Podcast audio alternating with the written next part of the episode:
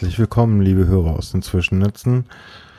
Leider ist mir bei dem nun folgenden Podcast ein ganz, ganz dummer Fehler passiert. Ich habe meine eigene Tonspur weggeschmissen aus totaler Dummheit. Nun, ähm, ihr müsst leider damit auskommen, dass ich in einer sehr noisy Umgebung, wir waren in einer Mall, mit äh, nur der Tonspur meiner Partnerin arbeiten kann. Ich bin also relativ leise und ich hoffe, auf Phonic kann da auch noch was dran machen. Ich habe die letzten zwei Monate daran rumgebastelt, aber es wird und wird nicht besser. Ich bleib beim Standard. Falls ihr es nicht ertragt, es tut mir leid. Ansonsten freut auf euch ein sehr, auf euch ein, oh, freut euch auf ein sehr spontanes Gespräch mit Stella Chivchik. Viel Spaß. Herzlich willkommen, liebe Hörer aus den Zwischennetzen. Heute habe ich jemanden ganz Besonderen da, Stella Chivchik. Ja, wow. Äh, hi, grüß dich. Sagt euch das was? Hm. Mir sagt das Untersuchungsausschuss, mir sagt das aber auch. Das erste Mal bin ich auf dich gestoßen oder bist du mir aufgefallen, als ich so ein richtig geiles C3-Design in den Händen hatte. So, mhm. sowas mit Hyäne und so. es ist ein Känguru, habe ich mir sagen lassen. Es ist ein Känguru? oh, ja? nein, nein, es ist eine Hyäne tatsächlich. Jetzt mach mich nicht ja. ey. du hast erkannt, dass es eine Hyäne ist. Das ist schön. ja. Ähm, das, das freut mich sehr zu hören. Ähm, ja, es hat auch extrem viel Spaß gemacht. Also das, ist, das war jedenfalls, jedenfalls äh, auf jeden Fall ein Projekt, was so komplett so man als Herzensprojekt abspeichern kann, weil es wirklich so ein, ja, das ist eigentlich das, was so ein Traum für GrafikerInnen ist. Einfach so eins, dass es nicht so ein, dass es in, so, in, so, in dem Sinne gar keinen Kunden gibt, sondern dass es irgendwie so ein Freundeskreis ist und da total, das, das, war eigentlich das Schönste daran war dann, als es in Gänsefüßchen fertig war, das ist dann, das ist dann quasi erst, erst der Anfang, weil sobald du beim Kongress ankommst, du siehst, was damit gemacht wird, mhm. das ist so episch, das macht so wahnsinnig viel Spaß, weil dann irgendwie, ja, da wird eben mit rumgespielt und angewendet und so und das, das, äh, das, das hat schon richtig Spaß gemacht. Also da sind wir schon mal dabei, du bist von Haus aus Grafikerin. Ne? Genau, ja. Fangen wir mal vorne an, du wurdest geboren. Du, da, da, kann ich mich gar nicht mehr so gut dran erinnern, sag ich mal. Also wann darfst du entscheiden, ob du das sagst? Ach so, da habe ich, hab ich kein Problem mit. 85. 85, wo? Äh, ziemlich, ziemlich nicht weit von dem Ort, wo wir uns treffen. Wir haben uns nämlich jetzt im Bikini Berlin getroffen, weil ich unbedingt sagen wollte, ich wollte gerne Lindwurm im Bikini sehen. Okay. So. so, wir sitzen jetzt hier im Bikini. Okay, schön. Ich hatte mir auch äh, nicht vorgestellt, dass du das andere sehen wolltest. ähm, ja, nee, ich ja, ich bin Westberlinerin, was ich irrelevant finde, weil da kann ja nichts für. Ja, das ist so. aber ein Hintergrund, ne? Also ich meine, da weiß man unter welchem Schnapp ja, es war auch sehr, bist. Ja, es war aber auch sehr knapp so. Also ich habe das nicht mehr, nicht bewusst mitgekriegt. Nee, äh, was ich sehr schade. Ja, schon wieder vorbei, ne? ja, ja, genau.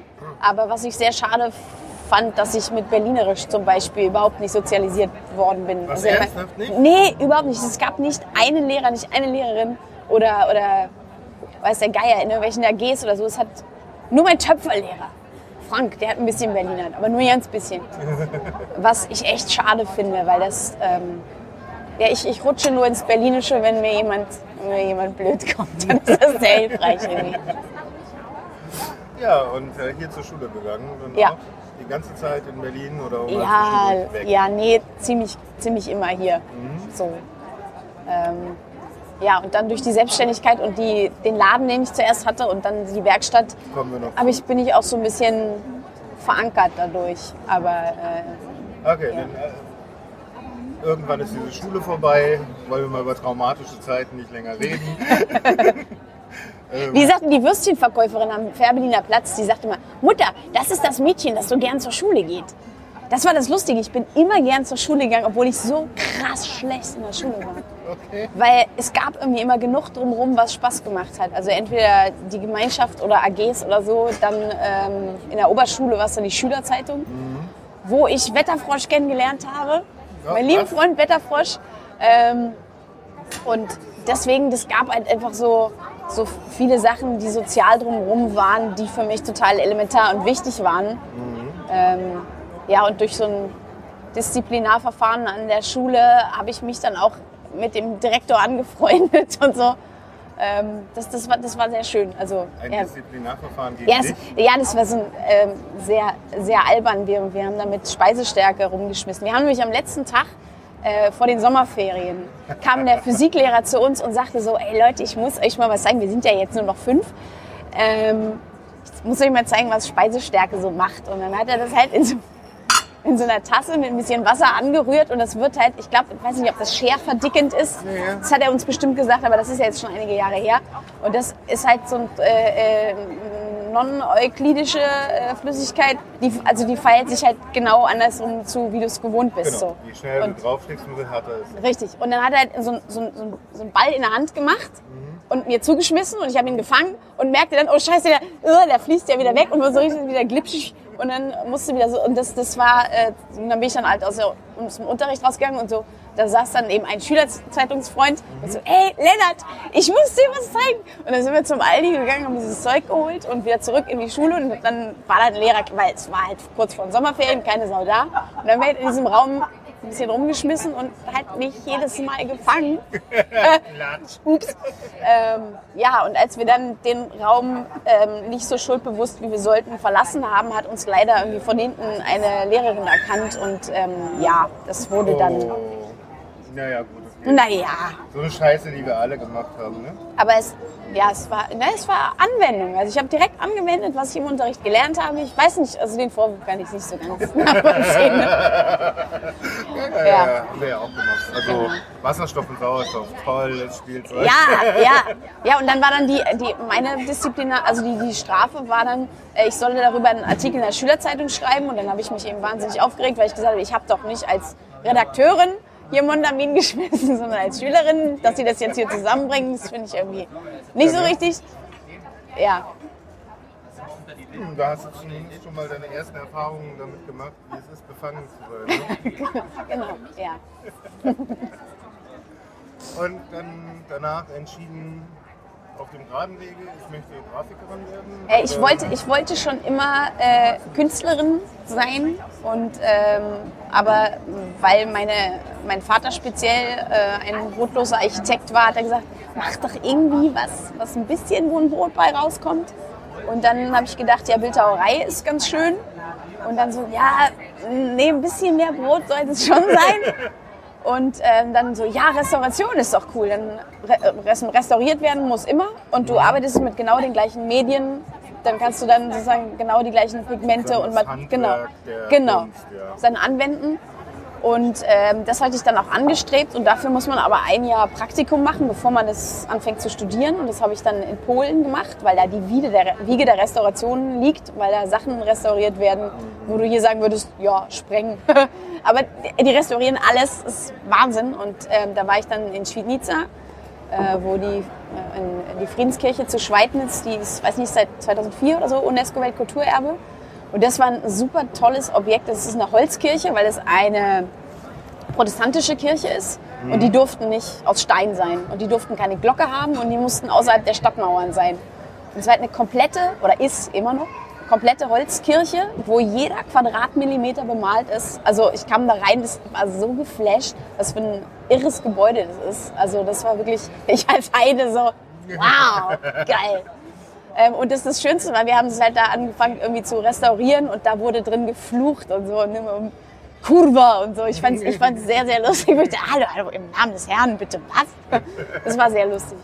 Und ähm, ja, aber die, die ähm, Zusammenarbeit dort war ein bisschen schwierig. Also ich habe mit Agnieszka zusammen gewohnt und auch gearbeitet und sie sprach kein Wort, Hast du polnische Wurzeln? äh, neben meinem Nachnamen nix. Okay. Ähm, also sie sprach auch kein Wort Englisch und dadurch sind wir halt mit 100% Deutsch auf 100% Polnisch gestoßen und das war dann also Hände und Füße so ganz mindestens. Und aber ähm, das klappte nicht so gut. Also als mir dann in unserer gemeinsamen Wohnung Sachen abhanden gekommen sind, dachte ich so, hm, wer kann das gewesen sein? Hm, so, also das war nicht so dolle. Also ich habe es dann leider unter mehreren Umständen von außen dann äh, abgebrochen. Und ähm, kam dann lustigerweise direkt in der Mappenphase vom Letteverein wieder zurück nach Was Berlin. ist denn eine Mappenphase? Äh, Mappenphase ist, wo du deine Bewerbungsunterlagen abgeben kannst. Also im Letteverein ist es eine private Grafik, also eine, eine, Designschule für Grafik, Foto und äh, Mode. Ist auch Hauswirtschaft mittlerweile und ich glaube Gen, Genlabore haben die jetzt auch. Ähm, und da war gerade eben die Abgabenphase für die äh, Annahme gedöns. Und ähm, da dachte ich, gut, dann, dann mache ich jetzt mal eine Mappe und bin zum Glück gleich genommen worden und dann habe ich halt Grafikdesign studieren. Oder gelernt. Was muss Also, in so einer Mappe drin sein? also das stand da, das war das ist geil, das stand da genau beschrieben natürlich. Da stand dann, ich habe das da auch gelesen, dachte so, was soll denn eine Logo-Figur und ein Logo nix? Und dann hat es meine Mutter dann gesehen und gesagt, nee, Lego-Figur steht das. Ah, okay, gut, dass du mich schon mal um dieses Thema verfehlt jetzt drum rumgeholt hast. Sehr schön. Dann habe ich mich dann mit einer Lego-Figur äh, auf den Friedhof gegangen. Das ist äh, ein, ein sehr schöner Friedhof, der, der Matthäuskirchhof, wo auch die Brüder Grimm liegen und Rio Reiser mittlerweile und so. Also das ist ein sehr, sehr wunderschöner Friedhof. Und da ist eben dieses Lego-Männchen ist eben auf den Friedhof gegangen und ist danach Kakao trinken gegangen und hat dann so ein, so ein 2-Euro-Stück in den zwei Händen so. Und dann habe ich auch dem Kellner gesagt, ey, der, das Männchen bezahlt. Und dann hat der Kellner so mit spitzen Fingern dieses 2-Euro-Stück von diesem kleinen Lego-Mann entgegengenommen.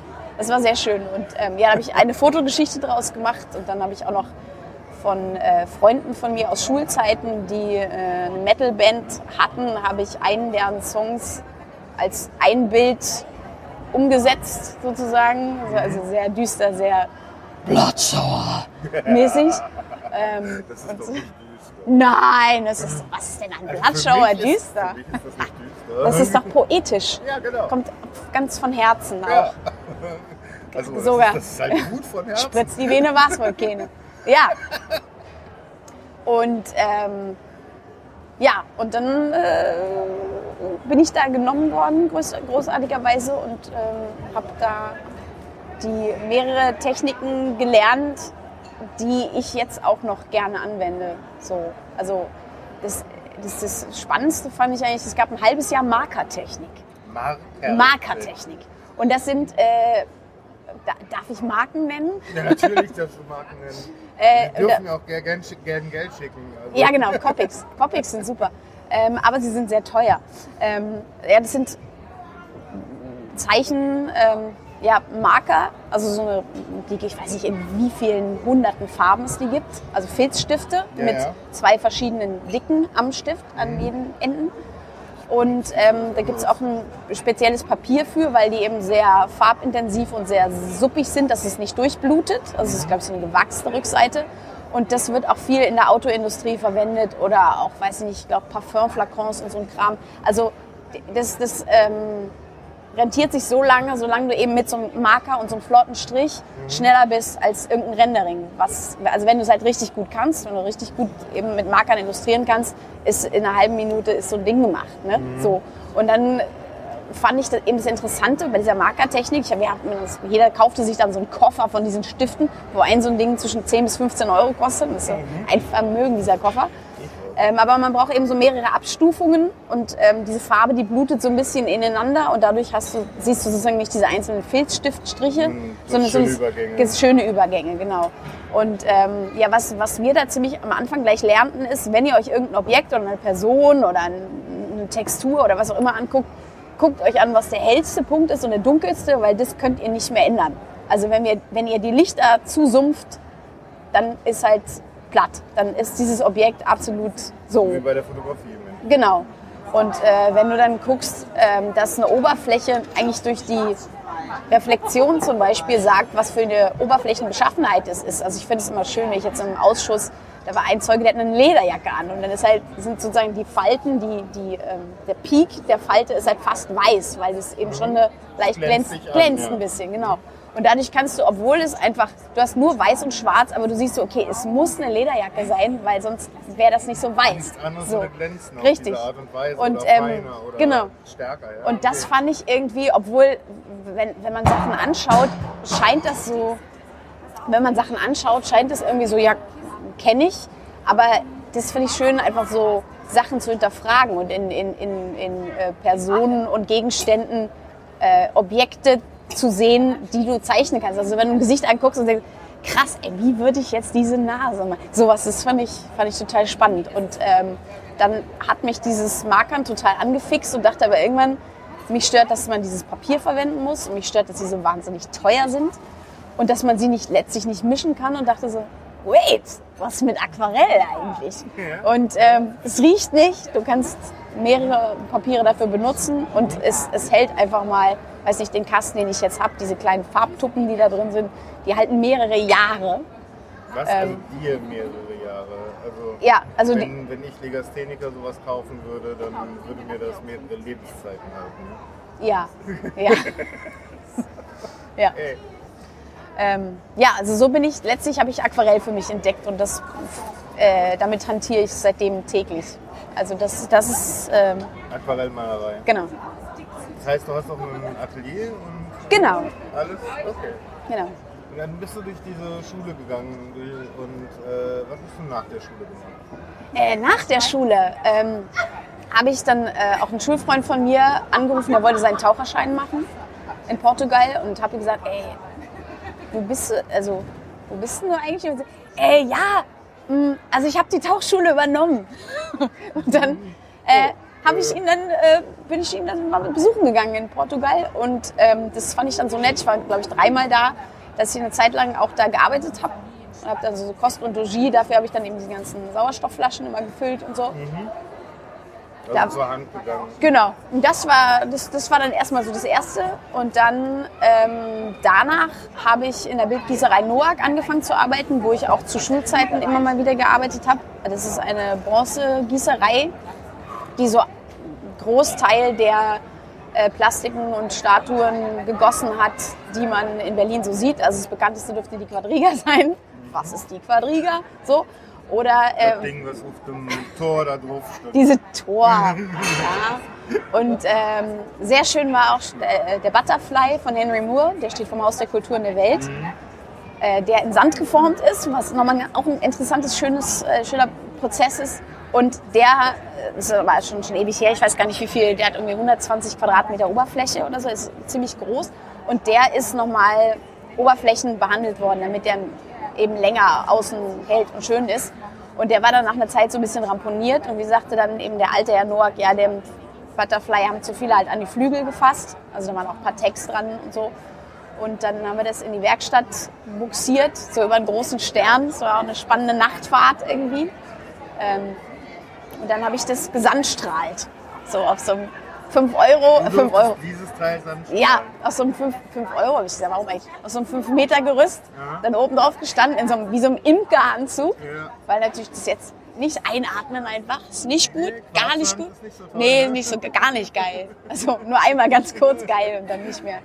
Naja, Und ähm, ja, das haben wir dann so zu zweit bis zu dritt abgekerchert, äh, abgestrahlt.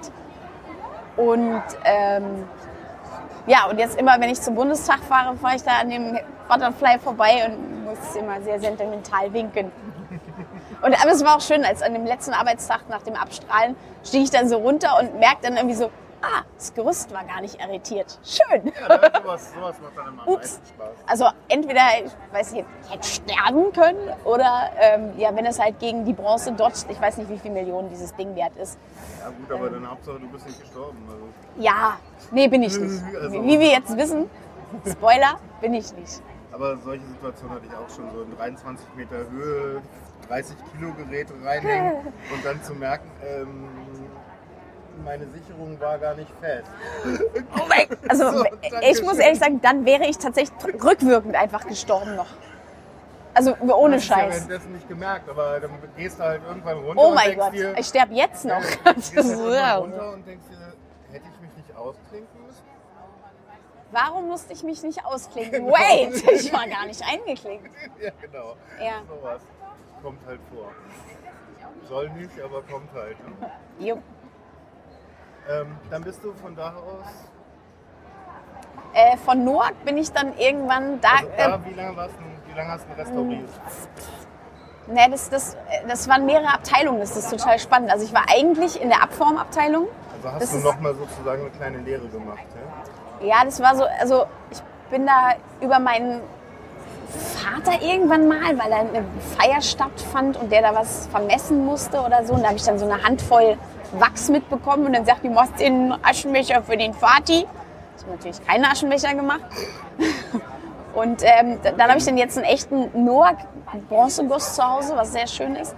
Und irgendwie war ich seitdem dann mit denen verbunden. Und dann habe ich immer, bin ich immer in Sommerferien hingegangen und so, ey, kann ich ein bisschen retuschieren? Und so, ja, klar, wir haben jetzt hier ein bisschen äh, so ein Baselitz, der müsste ein bisschen geretuschiert werden. Also es war sehr, schön, also die waren auch irgendwie... Während welcher Schulphase? Äh, äh, Oberschul, Kleinschule- nein, nein, also- Grund, Oh, äh, also Oberschulphase. Oberschule, also ja, ja. Ja, ja, genau. Okay. Und aber eben seitdem bestand eben diese die Verbindung zu Noack. Und dann hatte ich irgendwann eine Festanstellung und habe eben in der Abformabteilung gearbeitet. Und das ist, also dieser Job ist unfassbar spannend, weil, ähm, also eigentlich jede Station, die es dort gibt, weil in der Abformabteilung kommen sozusagen die Originale an. Das heißt sozusagen, es kommt tatsächlich die Originale an. Die können aus jedwedem Material sein. Also es gibt Künstler, die, äh, es war ein Hamburger Künstler, der kam da mit, einem, mit einer Skulptur an, die bestand aus einer Isomatte und einem kaputten Skischuh und so einem, so einem Schaumstoffwürfel, den man so im Kindergarten sieht und so. Und das mussten wir eben mit Silikon einspritzen und dann äh, Gipskappen bauen und dann die Gipskappen wieder abmontieren, das Silikon abpopeln. Vor allem dieses Silikon ist eine sehr intime äh, zusammen, also sehr intim, intim mit diesem Schaumstoff eingegangen. Es war etwas anstrengend, es ist also loszupökeln. Ja. Und dann ähm, wird diese, ab dem Moment brauchst du das Original nicht mehr. Das kann dann entweder archiviert werden oder der Künstler oder die Künstlerin bekommt es zurück. Und du machst ein Replika davon. Genau, dann- wird dann ein Wachspositiv wieder von gemacht und das wird dann kommt in den Ofen in einem Gipskern, dann brennt das Wachs raus und dann bekommst du wieder einen Hohlraum und in den wird dann die Bronze gegossen und dann äh, wird der Gipsmantel wieder aufgeschlagen und abgekerchert und meistens ist es aus Einzelteilen. Die kommen dann zu den Zisileuren und da wird dann wieder alles zusammengeschweißt. Und das, das war auch spannend. Dann brauchst du halt natürlich die Schweißnähte. Äh, Das, da muss, muss halt jeder muss in dieser Werkstatt total äh, pragmatisch und irgendwie kreativ sein, weil du halt so eine Schweißnaht, wenn das Original irgendein Jutesack war, musst du halt eine Stahlpunze bauen, die im Negativ aussieht wie Jute. Okay. So, und das gleiche musste ich eben in der Abformabteilung in Wachs machen. Also ich musste halt auch, wenn zwei Wachshälften aneinander kommen, kriegt also auch so eine schmaddelige Kante. Und wenn dann irgendwie, äh, wir hatten zum Beispiel bei, bei Baselitz war eins, das ist halt ganz grobes, das steht jetzt äh, vom Hamburger Bahnhof, der Zero, der blaue.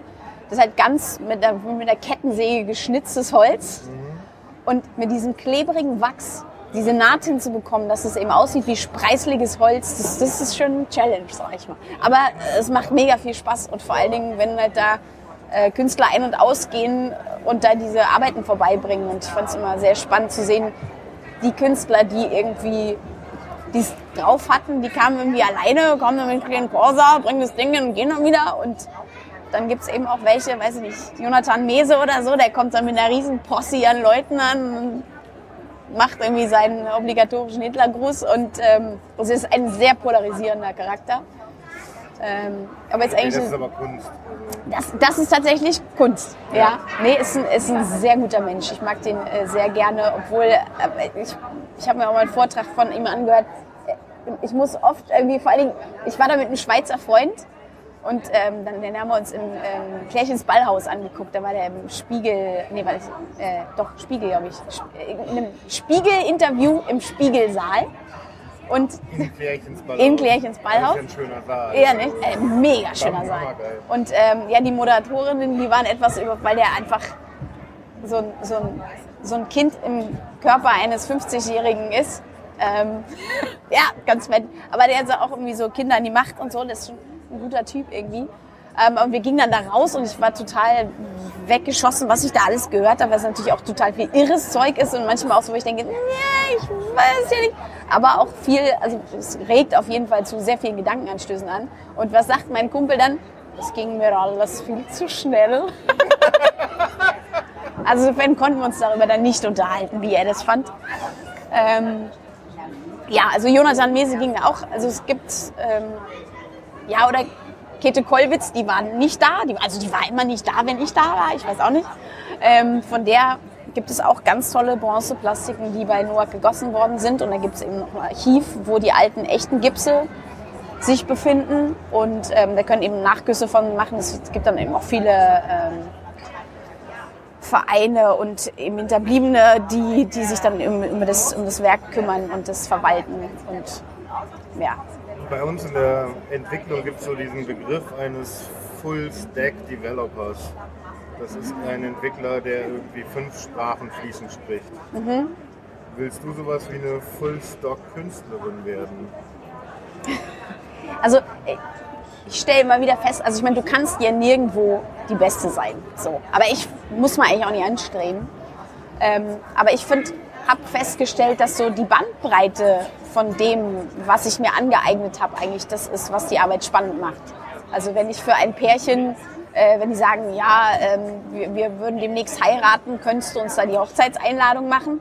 ach, du bist auch Goldschmiedin, könntest auch die Ringe machen. Das ist halt ganz schön. Du bist auch Goldschmiedin. So. Okay, so. Das hätte ich jetzt nicht sagen. Ach so. Und ähm, ja, und bei der Hochzeit, dann bin ich dann bei der Hochzeit von dem Paar eingeladen und dann sitzt man ja in diesen riesen Banketts da und dann so, und ja, könnt ihr euch? So, ja, ich habe die Ringe gemacht. Ah, okay, merke ich mir mal. Und dann irgendwie drei Monate später, ey, Papsi, erinnerst du dich noch? Wir haben uns bei der Hochzeit von Daniel und Nora kennengelernt. Also ich rufe jetzt an, weil ich würde gern für meinen Sohn, hätte ich gern bla bla bla. So. Und das sind eben die Mühlen, die sehr treu sind, aber sehr langsam malen. Ähm, und deswegen, also ja, ich, ich, wenn jemand sich die Website anguckt, die ich von meinen Sachen gemacht habe, sagen wir so, ich verstehe nicht, was du machst. Sag ich, ja, ich weiß es auch nicht so richtig, zur Not alles. Okay, gut, jetzt äh, mal, du hast erstmal Bronze abgegossen und äh, wie ging es danach weiter? Weil das scheint ja jetzt äh, noch... Sie haben da eine Lücke im Lebenslauf. Ähm, nee, Glaube ich nicht, wenn du auch noch Goldschmiedin bist. Ja, das war alles parallel. Also alles, nach der Zeit. Alles parallel. Ähm, nach Noack äh, habe ich mich selbstständig gemacht. Als? Weil dort ähm, die Finanzkrise so dermaßen reingecrashed ist, dass sogar ähm, existierende Aufträge gecancelt worden sind. Und natürlich, wenn eben ein Millionenauftrag, äh, oh, doch nicht, dann wurde halt so ein Sozialcheck gemacht. Und wenn da eben Familienmütter und Väter sind, ist klar, dass die die behalten, sondern eher die, die eigentlich Grafikerin ist und die erst seit anderthalb Jahren da ist. Ähm, wer, du, so, müssen, ja. Genau, und das war aber eben ganz gut, weil ich sozusagen äh, von denen gekündigt worden sind, war das natürlich so fürs Arbeitsamt ganz gut. Und dann habe ich aber gleich gedacht, okay, dann mache ich mich jetzt selbstständig, woraufhin die Arbeitsamtbeamtin zu mir sagte, wissen Sie, Selbstständigkeit sollte immer der letzte Ausweg sein. Diese Pro, äh, ah. ah. Ich meine, da könnte ich gerade im Moment an die Decke gehen. Ja. Äh, ich bin gerade arbeitslos. Ich komme da an und sage, ich möchte mich gern selbstständig machen. Dann sagt er zu mir, ja, also so viele freie Stellen, wie es in der IT gibt, können Sie das vergessen. Das genehmigen wir Ihnen nie. So, ja, Entschuldigung, aber ich möchte gar nicht die ganze Förderung. Ich möchte nur das Seminar, ja. Ja. damit ich nochmal mich so in die Grundsachen einarbeiten ja. kann. Ja, aber das Seminar kriegen Sie erst, wenn Ihr ähm, Antrag angenommen ist. Ja. Ich gucke ihn so an, was muss ich denn machen, um einen Antrag abzugeben? Ja, also da müssen Sie hier also eine Marktanalyse bringen und einen Businessplan. Und was lerne ich in dem Seminar? Ja, wie Sie eine Marktanalyse machen und einen Businessplan. Ja. Schrödingers also, Arbeitsamt. Ja, geil. Ja, also ich, ich, wollte auch eine Fortbildung machen, weil ich eben so ein bisschen für, für eben Webdesign noch was, also weil das, was ich in der Ausbildung gelernt hatte, das war so ein bisschen von hinten durch die Brust ins Auge jetzt nicht so der schnellste Mechanismus und da wollte ich auch eine Fortbildung. Also, nee, die Fortbildung können wir Ihnen nur finanzieren, wenn Sie auf dem Markt bleiben. So, ist ja, hm, nee, dann nicht. Wo, wo, wofür brauche ich sie dann? Ja, ich möchte mhm. ja, ich will ja. ja. wissen, wie ich in den Markt komme. Ja, nee, also dann. Dann hast du es einfach von dir aus gemacht. Genau. Dann hattest noch ein bisschen Geld im Rücken von der Kündigung. Genau. So, meistens kriegt man eine Abfindung und so, so sowas. Findüngchen. Ja. ja. Ja. Nee, also das, ähm, das ist, lief eigentlich ganz gut. Und dann habe ich gleich mit meinem, äh, also ich habe, wie auch immer ich das Gehalt gekriegt habe, einen Gründungsberater gehabt, der, ähm, glaube ich, von Künstlern und KSK und so hatte der, der, noch, der ist Gründungsberater, noch nie was von der KSK gehört. Aber was er immerhin wusste, ist, dass äh, äh, bald ein Gesetz verabschiedet wird für den Gründungszuschuss. Und er meinte, wir müssen uns beeilen. Irgendwie in anderthalb Monaten gibt es da eine Änderung und das ist richtig schwierig, Gründungszuschuss zu bekommen. Und das ist das einzig Gute, was er hingekriegt hat, dass wir diese Deadline noch mitgenommen haben und ich dann eben noch, noch annehmbar Geld bekommen habe äh, als Gründungszuschuss für ein Jahr, glaube ich, war das. Also Existenzgründung. Genau, und das, das war echt super. Also das war äh, überlebensfördernd. Und ähm, ja, und dann äh, habe ich mich eben auf die Suche nach einem Laden gemacht und ähm, habe dann in Mitte einen gefunden, den ich sehr schön fand, aber der eben weit von, also meine Freunde und Familie haben gesagt, nee, miet den nicht. Hast du gesehen, was der kostet? Ich so, ja, aber es geht schon irgendwie. Und äh, auch der Vermieter, man muss natürlich irgendwie Rücklagen haben oder einen Bürgen haben. Hatte ich alles nicht. Aber so, egal, ich finde dich sympathisch, wird schon irgendwie. Und wenn dir der, der Laden Ärger macht, sagst du einfach Bescheid, scheiß auf die Kündigungsfrist, kannst du wieder raus. So. Und ähm, ja, das, das hat auch so ganz gut geklappt. Und dann habe ich das, äh, war, war drei Jahre da drin, aber nach anderthalb Jahren habe ich mir dann eine Untermieterin gesucht, weil dieser Laden natürlich zwei Stockwerke hatte. Und ähm, die, das untere, obere Stockwerk konnte ich ja nie nutzen. Wenn ich unten, also wenn die Tür offen ist und ich bin oben, liegen auf einmal zwei Ringe da, wo vorher nur einer lag. So, ist halt nicht so gut. Und ähm, dadurch war es oben eh immer frei. Und dann habe ich das für die letzten anderthalb Jahre dann noch äh, eine Mieterin mit drin gehabt. Und dann habe ich mich aber noch weiter auf die Suche gemacht und habe dann ähm, die zehn Tischler meines Lebens kennengelernt, in deren, mit denen ich jetzt zusammen eine sehr kreative, sehr schöne Werkstatt habe. Zehn Tischler deines Ja. Ja, die waren schon immer eine Gang, seit 1800 Jahren, glaube ich. Und äh, ja, und äh, dann, ja, das war, war irgendwie so, dass die hatten ihre Werkstatt online gestellt, weil der Vermieter so wahnsinnig hochgegangen ist mit den Preisen. Und wenn du halt 500 Quadratmeter hast, ist der, so die Erhöhung pro Quadratmeter, das haut dann halt schon ganz schön rein. Wir gesagt, okay, gut, wir müssen es irgendwie online stellen, damit wir dann für das halbe Jahr, was wir jetzt noch hier sind, irgendwie das gewuppt kriegen. Und ähm, das war halt mein Glück, weil ich das so gefunden habe dann. Und dann ähm, nach kürzester Zeit haben die gesagt, also wenn wir ausziehen, also wir würden nicht mitnehmen. Und seitdem sind wir jetzt äh, eine Gemeinschaft. Ach cool. Du hast da jetzt ein Atelier? Genau. Ja, also ich habe in der Kalibrierstube habe ich meine äh, Werkstatt drin und ähm, Und immer noch selbstständige, ich mache alles Kunst. genau. Ja. Okay, und wie kommt man davon? Also ich meine, ich weiß jetzt, wie das selbstständige Leben so abläuft. Eigentlich ist der Name ja nicht falsch, ne? Wegen selbstverständlich? Ja, habe ich, hab ich schon mal gehört. Ja, ne? Und von daher, ähm, wie findet man die Zeit, zu einem Untersuch und die Idee, zu einem Untersuchungsausschuss zu gehen und dort Leute zu malen? Da kommt jetzt Wetterfrosch wieder ins Spiel. Ähm, der besuchte mich irgendwann, also alter Schulfreund und Netzpolitikredakteur, ähm, besuchte mich irgendwann bei mir im Laden und sagte dann so, es gibt diesen Untersuchungsausschuss, du hast du nicht Lust da zu malen? Weil wir haben da diese Protokolle, die gehen so über 10, 12 Stunden und es wäre total cool, wenn wir da irgendwie noch ein Gesicht dazu haben. Dann habe ich mir das mal angeschaut und fand das irgendwie von Anfang an total spannend.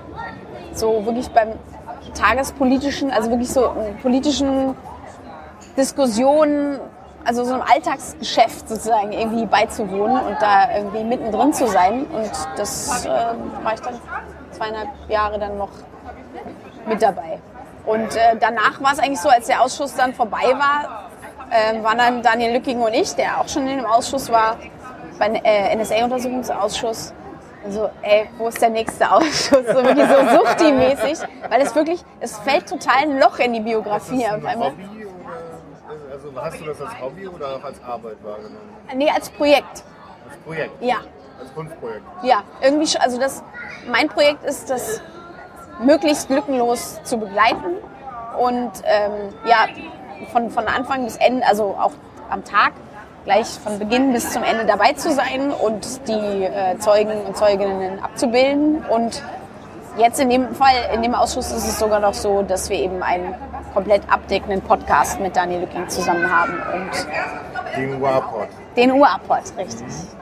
Was ja dann auch noch richtig viel Arbeit kostet, das zu machen. Ja. Und das ist brotlose Kunst. Da hatten meine Eltern Genau. bisher recht. Da haben sie, Also, sie, na, die haben meistens recht. Aber ich ja auch. Also das habe ich halt von denen geerbt. ähm, ja, nee, also das, das stimmt total. Aber wir merken auch in dem Ausschuss immer, dass es eigentlich total sich bedingt. Also die Redakteure und Redakteurinnen, die dort sitzen, die sind gebunden an Redaktionsschlüsse.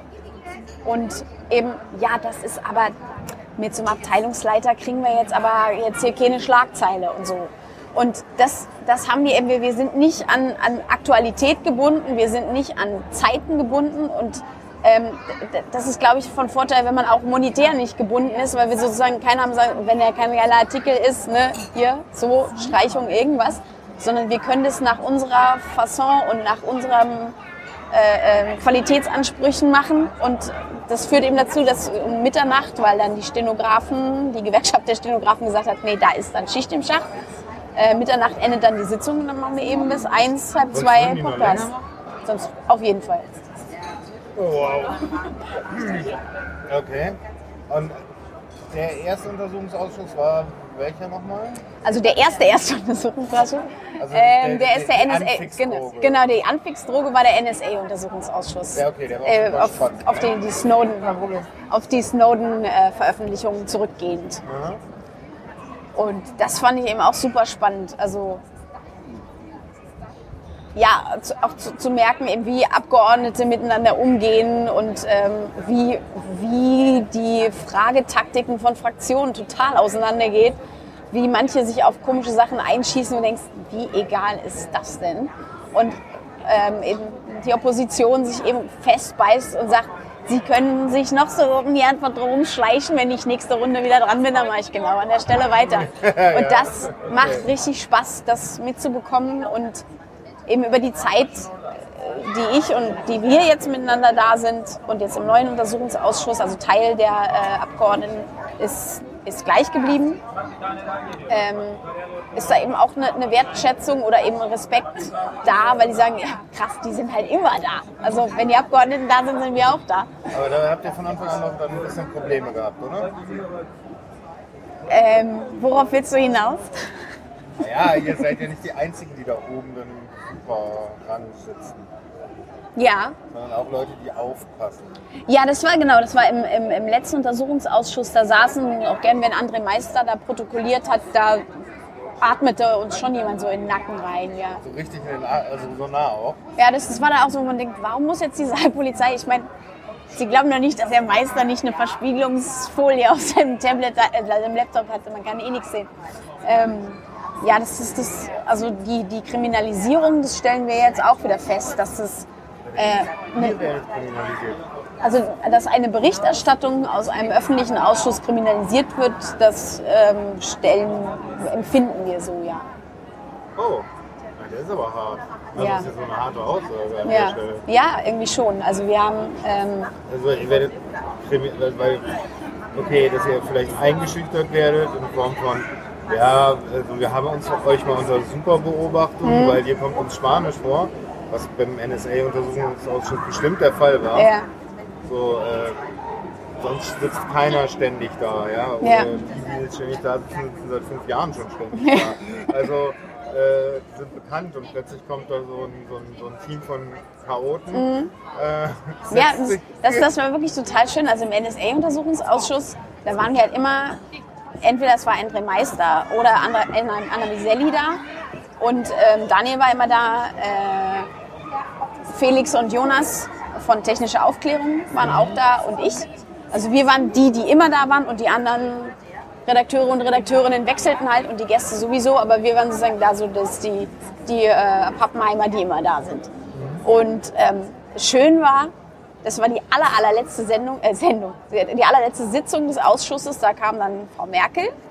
Und dann war natürlich ein Stell dich ein der Journalisten und Journalistinnen unten. Da, und ne? plötzlich waren sie alle da. Ja, ja. Und dann ja, ah, der Hauptstadtstudio und hast du nicht gesehen und ähm, mit, mit riesen Posse am Start und so. Und dann ähm, wurde es natürlich re oben relativ eng. Da gibt es immer den Saaldienst, die öffnen dann die Tür und haben dann so eine Namensliste vor sich und äh, gucken dann nach der Abmel Anmeldung und sagen, okay, wer sind Sie denn und so. Ähm, nochmal bitte. Ah, nochmal bitte. Eine große, eine große Eine große Cappuccino. Ein großer Latte und ein großer Cappuccino. Danke. Und, ähm, und, und das, das war wirklich sehr schön, weil ähm, da stehen dann die Saal, der Saaldienst an der Tür mit der Liste, mit der Namensliste und, und guckt auf die, die Badges, die die Gäste haben mhm. und äh, streicht von ab. Und dann ähm, war da ein Riesentumult, wer rein hat, weil ich glaube, letztlich waren mehr als reingepasst hätten. Das war eine wahnsinnige Traube vor der Tür.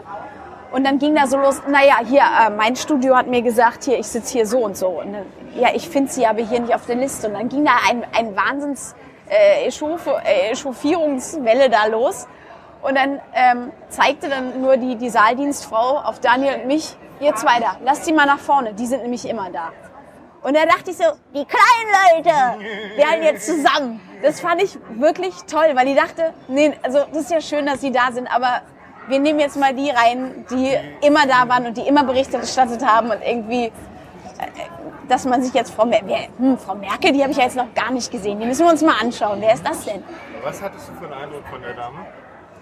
Ähm, also ich glaube, bei sowas oder je nachdem, welche Position man hat, und das war auch genauso bei Pofalla und de Maizière, dass natürlich sowas, es wird denen ja auch nur berichtet und die, das kommt denen irgendwie zu Ohren, ähm, dass da Abteilungsleiter von Ausschuss deutlich interessanter sind als äh, eine Kanzlerin oder äh, ein Innenminister. Aber die sind die ähm, Maximalverantwortlichen. Das sind die Maximalverantwortlichen. Das ist ja auch die Krux so, dass man für was verantwortlich ist, was jemand anders ver verballert hat. So. Mhm.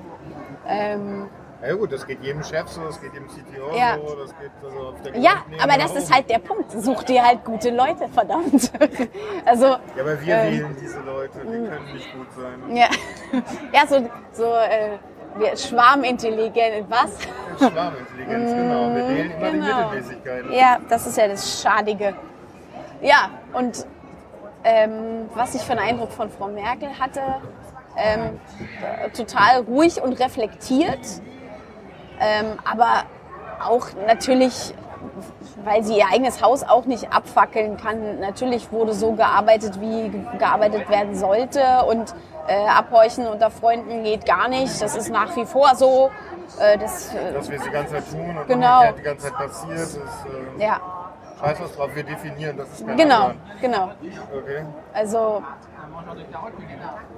ja, also da fand ich schon einfach so Abteilungsleiter aus Puller oder aus Bad Aibling fand ich schon super, gell? So, die haben dann, die sitzen dann mit diesen riesen Anzügen, wo die, die Schulterpolster da neben den Ohren, gell? Und die sitzen dann da und ich fühle mich von ihnen bedrängt, sagen die immer. Sie schreien mich so an und ich hab die haben gesagt, die wollen Selektors, hat Amerika gesagt, und dann haben wir es geschickt, gell? So. So, und da denke ich mal so, Selektors, ja, mhm. So, ja, und dann haben die das MOE alles, haben sie unterschrieben und da haben wir gesagt, na, wenn Amerika sagt, die nutzen das nicht militärisch, da haben wir, das haben wir halt geglaubt, gell? So. Ja, ernsthaft, ne? Ja, ernsthaft! Das ist halt scheiße. Und da, dein Eindruck, ist Ihnen das wirklich nicht klar? Oder ist es, naja, ja, das, das, da, ja, das, das ist total gemeinsam mit dem jetzigen Ausschuss, der sich ähm, dem, mit dem Anschlag am Breitscheidplatz beschäftigt, dass das, glaube ich, relativ ähnlich ist, dass du auf je mehr Schultern du Thematiken verteilst. Natürlich gibt es niemanden, der den kompletten Überblick hat. Und dann gibt es jemanden, der ist neu in der Abteilung, ähm, der erstmal, wie hieß das, äh, ein, ein, ein ein Löwen, Bärenführer? Ich glaube Bärenführer. Also jemand, Bärenführer. Jemanden zur Seite gesetzt bekommt, der sich mit der Thematik auskennt. Und dann wirst du da eingeführt und so, dann gibt es natürlich erstmal so. so ja, ne? also, den Bärenführer dabei hat. Genau. Ja, alles klar. Ne? Also es gibt eben genug, die, äh, oder irgendjemand war im Urlaub, dann gibt es dann eine Vertretung und so. Und ähm, ja, es ist viel Abteilungsgewechsle und so. Mhm. Und, und da so zu sehen, also es ist total komisch, dass man in dem jetzigen Ausschuss ist das so, wenn du weißt, okay gut, ich bin jetzt zwar relativ frisch, aber ich habe den äh, brisantesten Gefährder, den es gerade in Deutschland gibt, hier auf meinem Schreibtisch. Dann würde ich auch, wenn in einer anderen, würde ich auch irgendwie andere Behörden fragen, was habt ihr über den? So, und vor allen Dingen, wenn es im gemeinsamen Terrorismusabwehrzentrum, wenn man sich da trifft, sagen, was habt ihr, was haben wir? Oder gibt es Gemeinsamkeiten? Okay, wir sollten den BKA. Was ist der Sinn von so einem Ding? Das äh, sollte man meinen, ja. ja. Und dann gibt es eben verschiedene Landeskriminalämter, die sagen, ey, der Typ, der witscht hier in Deutschland rum wie, wie ein Stück Seife. Der hat das, die Föder den Föderalismus irgendwie so ganz gut gecheckt. Äh, BKA, mach du das doch mal. Und die sagen, ja, ey, dann müsst ihr aber auch den Antrag richtig stellen. Ähm, Dann müsst ihr aber auch den Antrag richtig stellen, das ist gut. 7,50 Euro. Nochmal bitte. 57. Machen Sie acht. Und ein bisschen Zucker wäre nicht schlecht. Dankeschön. Ähm, ja, und, und, und da gibt es eben viele Beamtinnen und Beamte, die da sitzen und sagen, ja, das war nach meiner Zeit, das hat mich dann nicht mehr interessiert. Oder nee, interessiert sagen sie vielleicht nicht, aber nee, das, dafür war ich dann nicht mehr zuständig. Und bei diesem Zuständigsein, da, da, da, da kräuselt mir alles echt alles auf, weil es gibt natürlich äh, wenn ich in irgendeinem Büro bin und ich bin immer fürs Nachbestellen vom Druckerpapier zuständig, da würde ich auch immer sagen, ja, ob nachdem ich dann, äh, weiß ich nicht, äh, im Café gearbeitet habe, habe ich dann auch nicht mehr angerufen und gesagt, übrigens, habt ihr jetzt immer Druckerpapier? Das stimmt. Aber wenn es halt irgendein Gefährder ist, äh, der irgendwie in, in einem ziemlich guten Netzwerk sich bewegt, äh, sich in einem Netzwerk bewegt, äh, Waffen und Sprengstoff hat und äh, einen Plan hat und äh, es gibt sogar ein Ja, Bekennervideo. aber das wusste man doch alles. Das wusste man doch alles nicht. Ja. Und das, das ist eben das Blöde, weil zur Not stimmt das wirklich. Ähm, aber es gibt eben Personen, die dafür zuständig waren, dass man es wissen können sollte. Und, Im schlimmsten Fall stimmt es wirklich. Ja. ne? und das ist eben, Da zwei schlimme Fälle. Zwei schlimme Fälle. Fall, Ja. Dass sie Und- so inkompetent sind, dass das genau so ja. aussieht. Und das, das finde ich, genau. ist. Und das, das finde ich immer das Erschreckende, dass es eben viele Behörden gibt, die dann im Ausschuss sitzen und we- wenn du öfter hörst, äh, das wussten wir zu dem Zeitpunkt nicht oder das haben wir so nicht eingeschätzt, ähm, ob das stimmt oder nicht, führt letztlich zum Gleichen, weil du denkst, wer soll es denn checken, wenn nicht ihr? Genau. Also so, so eine komische Unwissenheit, das ist ja auch, ich, ich finde es viel glaubhafter und ich weiß nicht, wie man sich damit schadet, wenn man sagt, wir haben den falsch eingeschätzt oder wir haben falsche Prioritäten gesetzt, das haben wir verbockt. Das ist nicht wieder gut zu machen. Scheiße. Das sagt aber keiner, sondern sie sagen nur das so. ist Das, ein Generationending, ganz ehrlich. Das gleiche habe ich Ja. in der Arbeit jeden Tag. Ja. Alles, was irgendwie nicht unsere Generation ist, so, äh, alles so, sagen wir mal, vor den 80er Jahren Ja. groß geworden ist, die sitzen da wirklich und ihre größte Aufgabe ist es, Fehler zu vermeiden. Ja. Während meine Generation in diesen ganzen Meetings sagt, und sagt, hey, wo sind denn die Fehler? Ich will was lernen. ja, ja? genau. Also ist doch gar nicht schlimm, dass wir einen Fehler machen. Deshalb haben wir ja die Struktur Ja. so gemacht, dass wir hier einen Fehler machen Ja. können und es dann ganz schnell wieder ausbügeln Richtig. können. Ja? Also eben lösungsorientiert zu arbeiten ist dann- irgendwie. Die Schicht, die dann Ja. 20 Jahre älter ist, sagt unter keinen Umständen Fehler. Ja, Das ist das Schlimmste, also das ist ja meine Ehre. ja. Wenn ich einen Fehler mache, dann Aber das ist eben, das ist eben, das ist, allein das ist, das ist einfach nur natürlich und menschlich. Natürlich passieren Fehler, aber du musst in der Lage sein, Fehler einzugestehen. Nur dann kannst du sie ja vermeiden oder besser machen. Wenn du halt merkst, dass die Struktur eben, das kannst du ja eben, es geht, das ist das beste Beispiel, wenn du merkst, die, die erste Besserung, du wirst keine Anschläge verhindern können, weil wenn du alle möglichen, ich meine, Robben und Windchen einen Bus zu, zu dir zu leihen, das kann jeder machen. Das ist nichts, was du, oder wenn, wenn, wenn du das Pech hast, dass das niemand ankündigt, das kannst du nicht verhindern. Aber du kannst, wenn es die Informationen gibt und in, in Chats prahlt da jemand ganz stolz, dann ähm, und überall die Alarmglocken läuten, dann sollte man mal die läutenden Alarmglocken miteinander vergleichen und sagen, ah, dein, bei dir klingelt die gleiche Glocke, ist ja interessant. Ja, warum kriege ich als CCC-Mitglieder immer mal wieder so eine Gefährderansprache? Ja. ja? Das kommt immer wieder vor. Immer wo ich irgendwo, wo ich neu hinziehe, passiert das immer wieder. so. Ach so, Ja.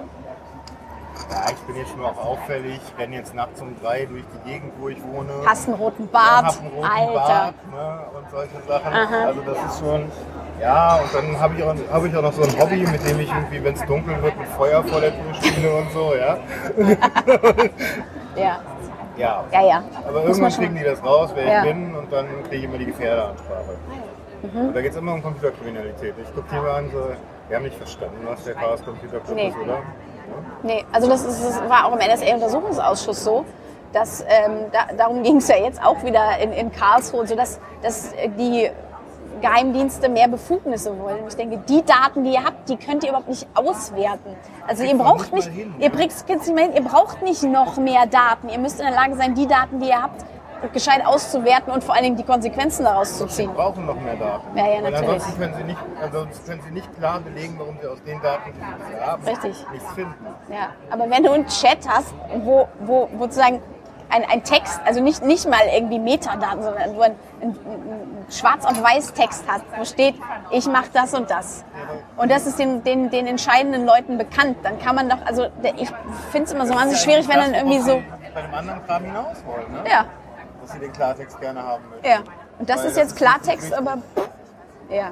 Ja, weil man musste es nicht entschlüsseln, deshalb hat man nicht Ja, ist eher, aber sowieso nur Kriminelle verschlüsseln Nachrichten. Das ist doch auch hinreichend bekannt.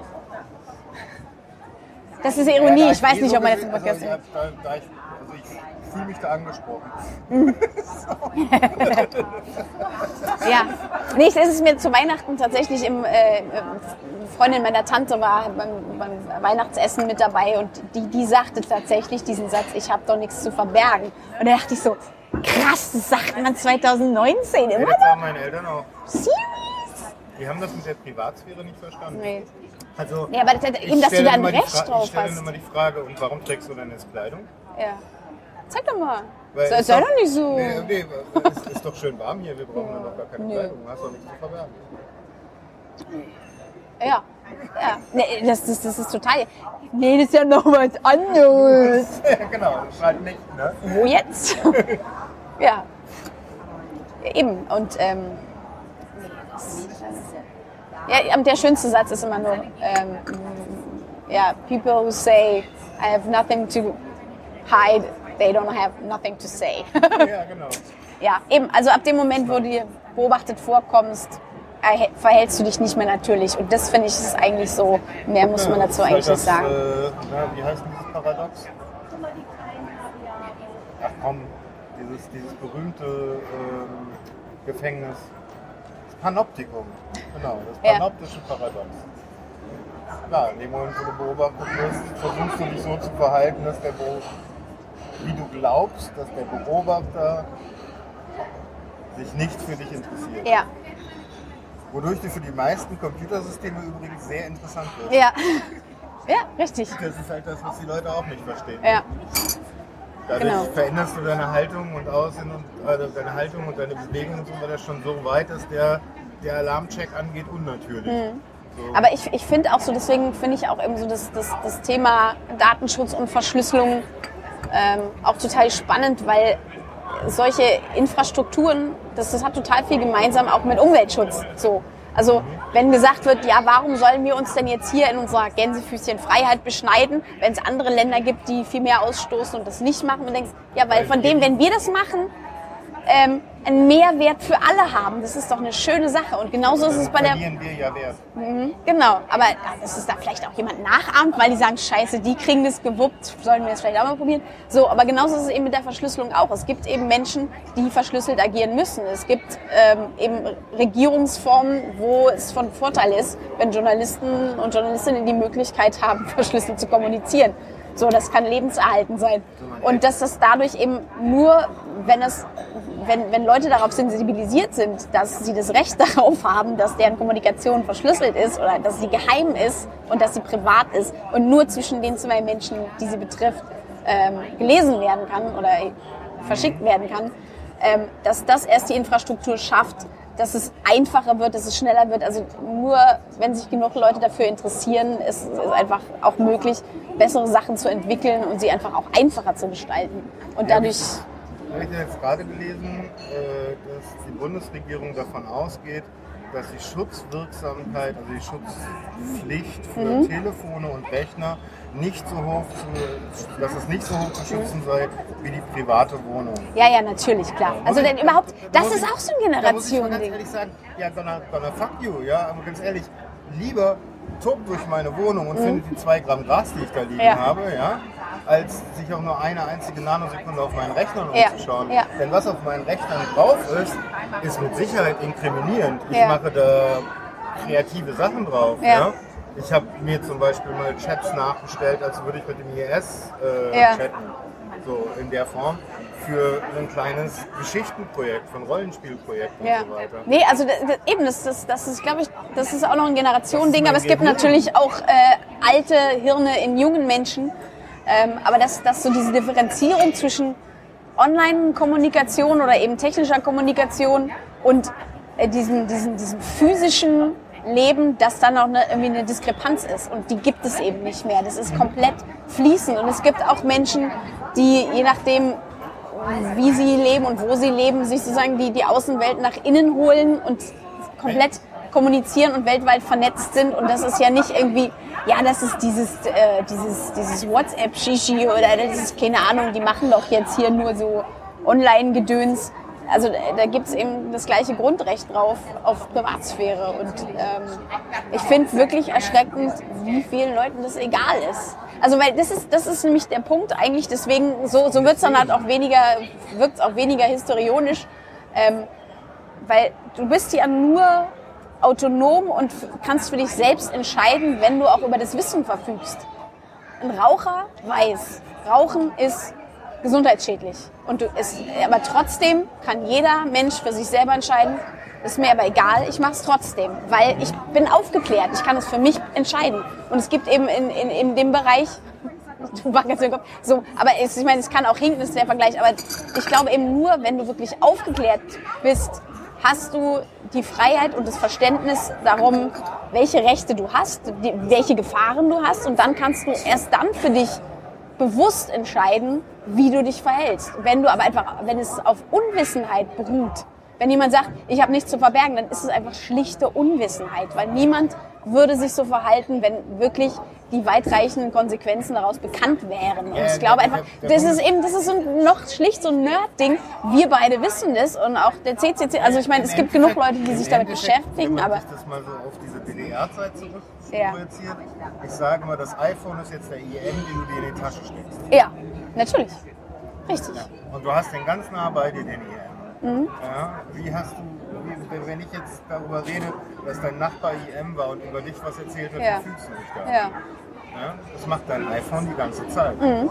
Du kannst dem zwar den Mund verbieten, aber dann musst du dich damit beschäftigen. Ja. Das ist halt genau der Punkt. Da- Aber ich würde das mal so insofern anzweifeln, als dass das Konzept der, des aufgeklärten, mündigen Menschen. An sich. Echt? In aller Regel sind wir erstmal instinktiv handelnde Tierchen, die Aber du kannst ja auch mündig und instinktiv, das äh, widerspricht sich ja nicht. Ja, noch, noch widerspricht es nicht. Die vor allen Dingen durch ihre Emotionen manipuliert werden.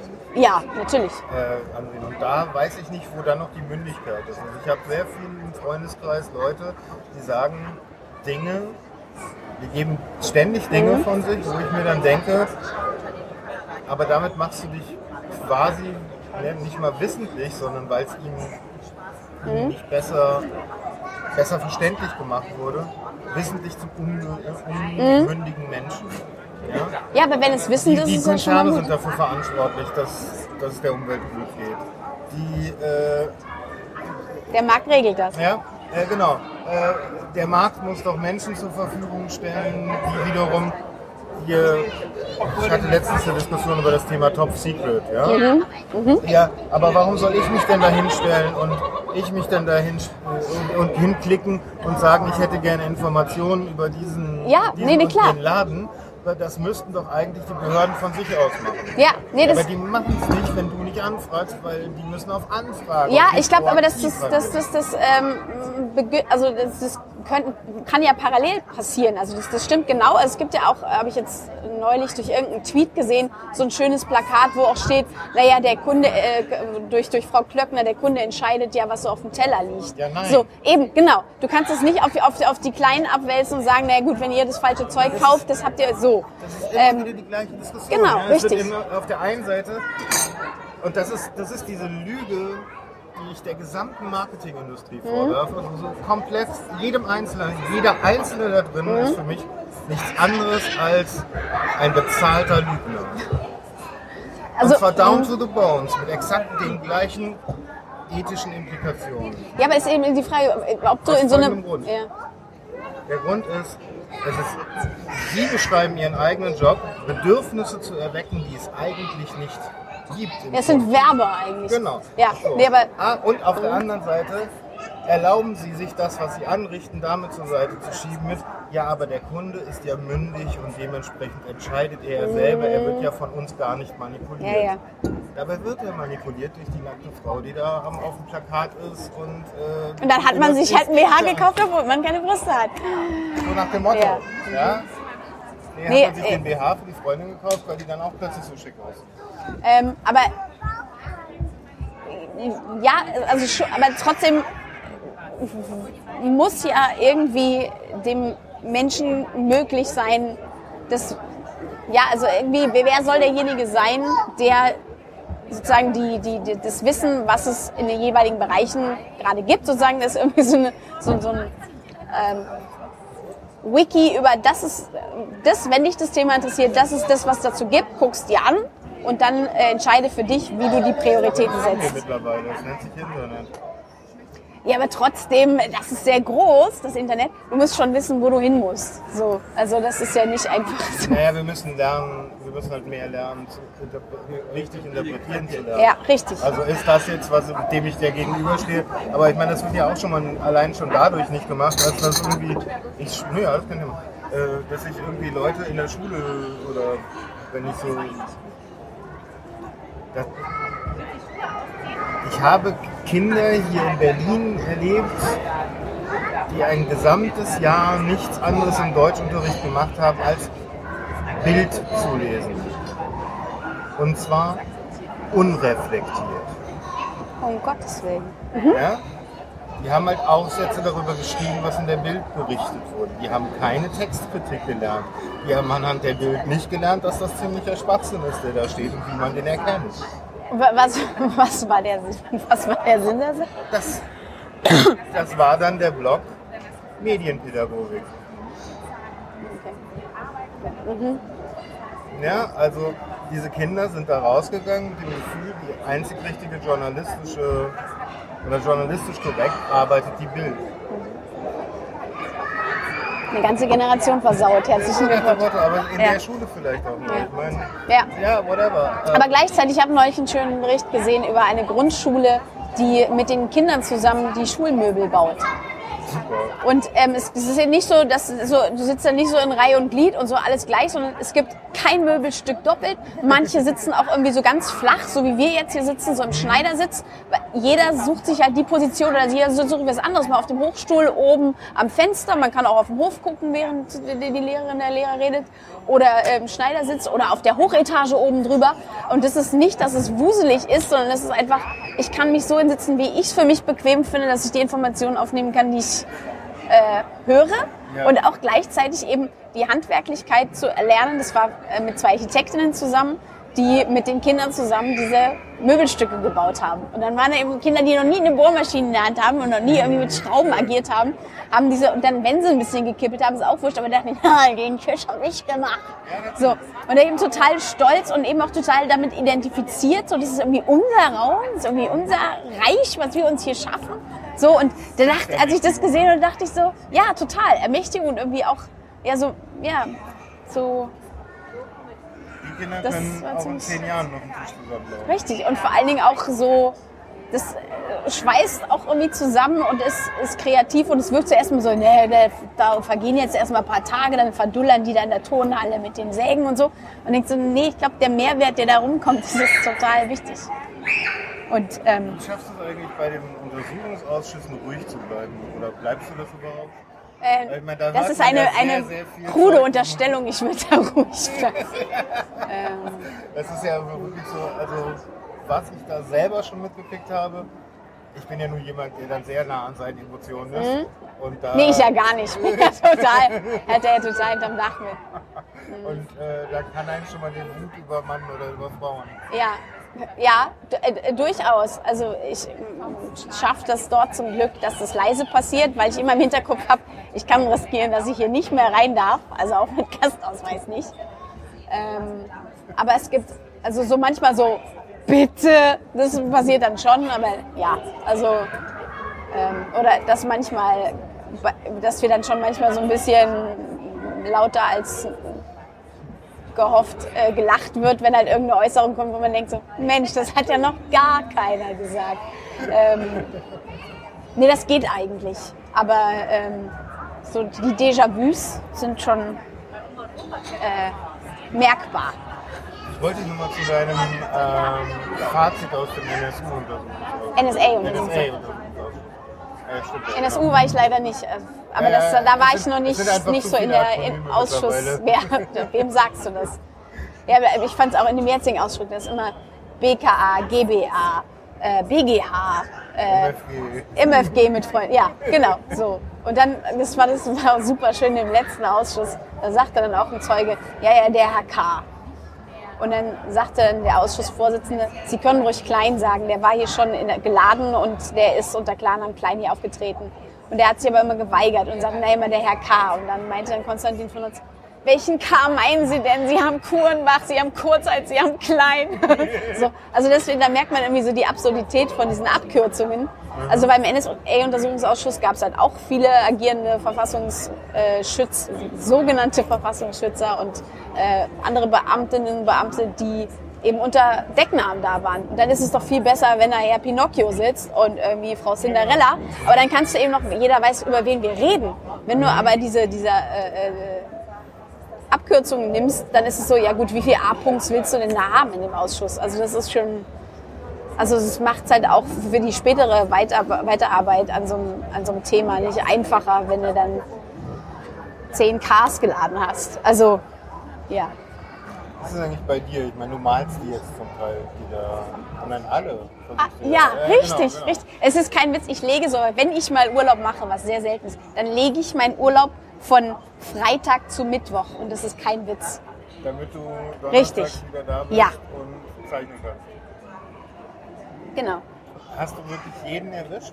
Ähm, zwei haben mir gefehlt, weil einmal musste ich, weil äh, ich jetzt nicht so mit Einkommen überhäuft werde, musste ich einen Nebenjob annehmen im Ausland, äh, der leider auf diesen Termin fiel. Ähm, das zweite Mal weiß ich gar nicht mehr. Wie ist es, äh, also...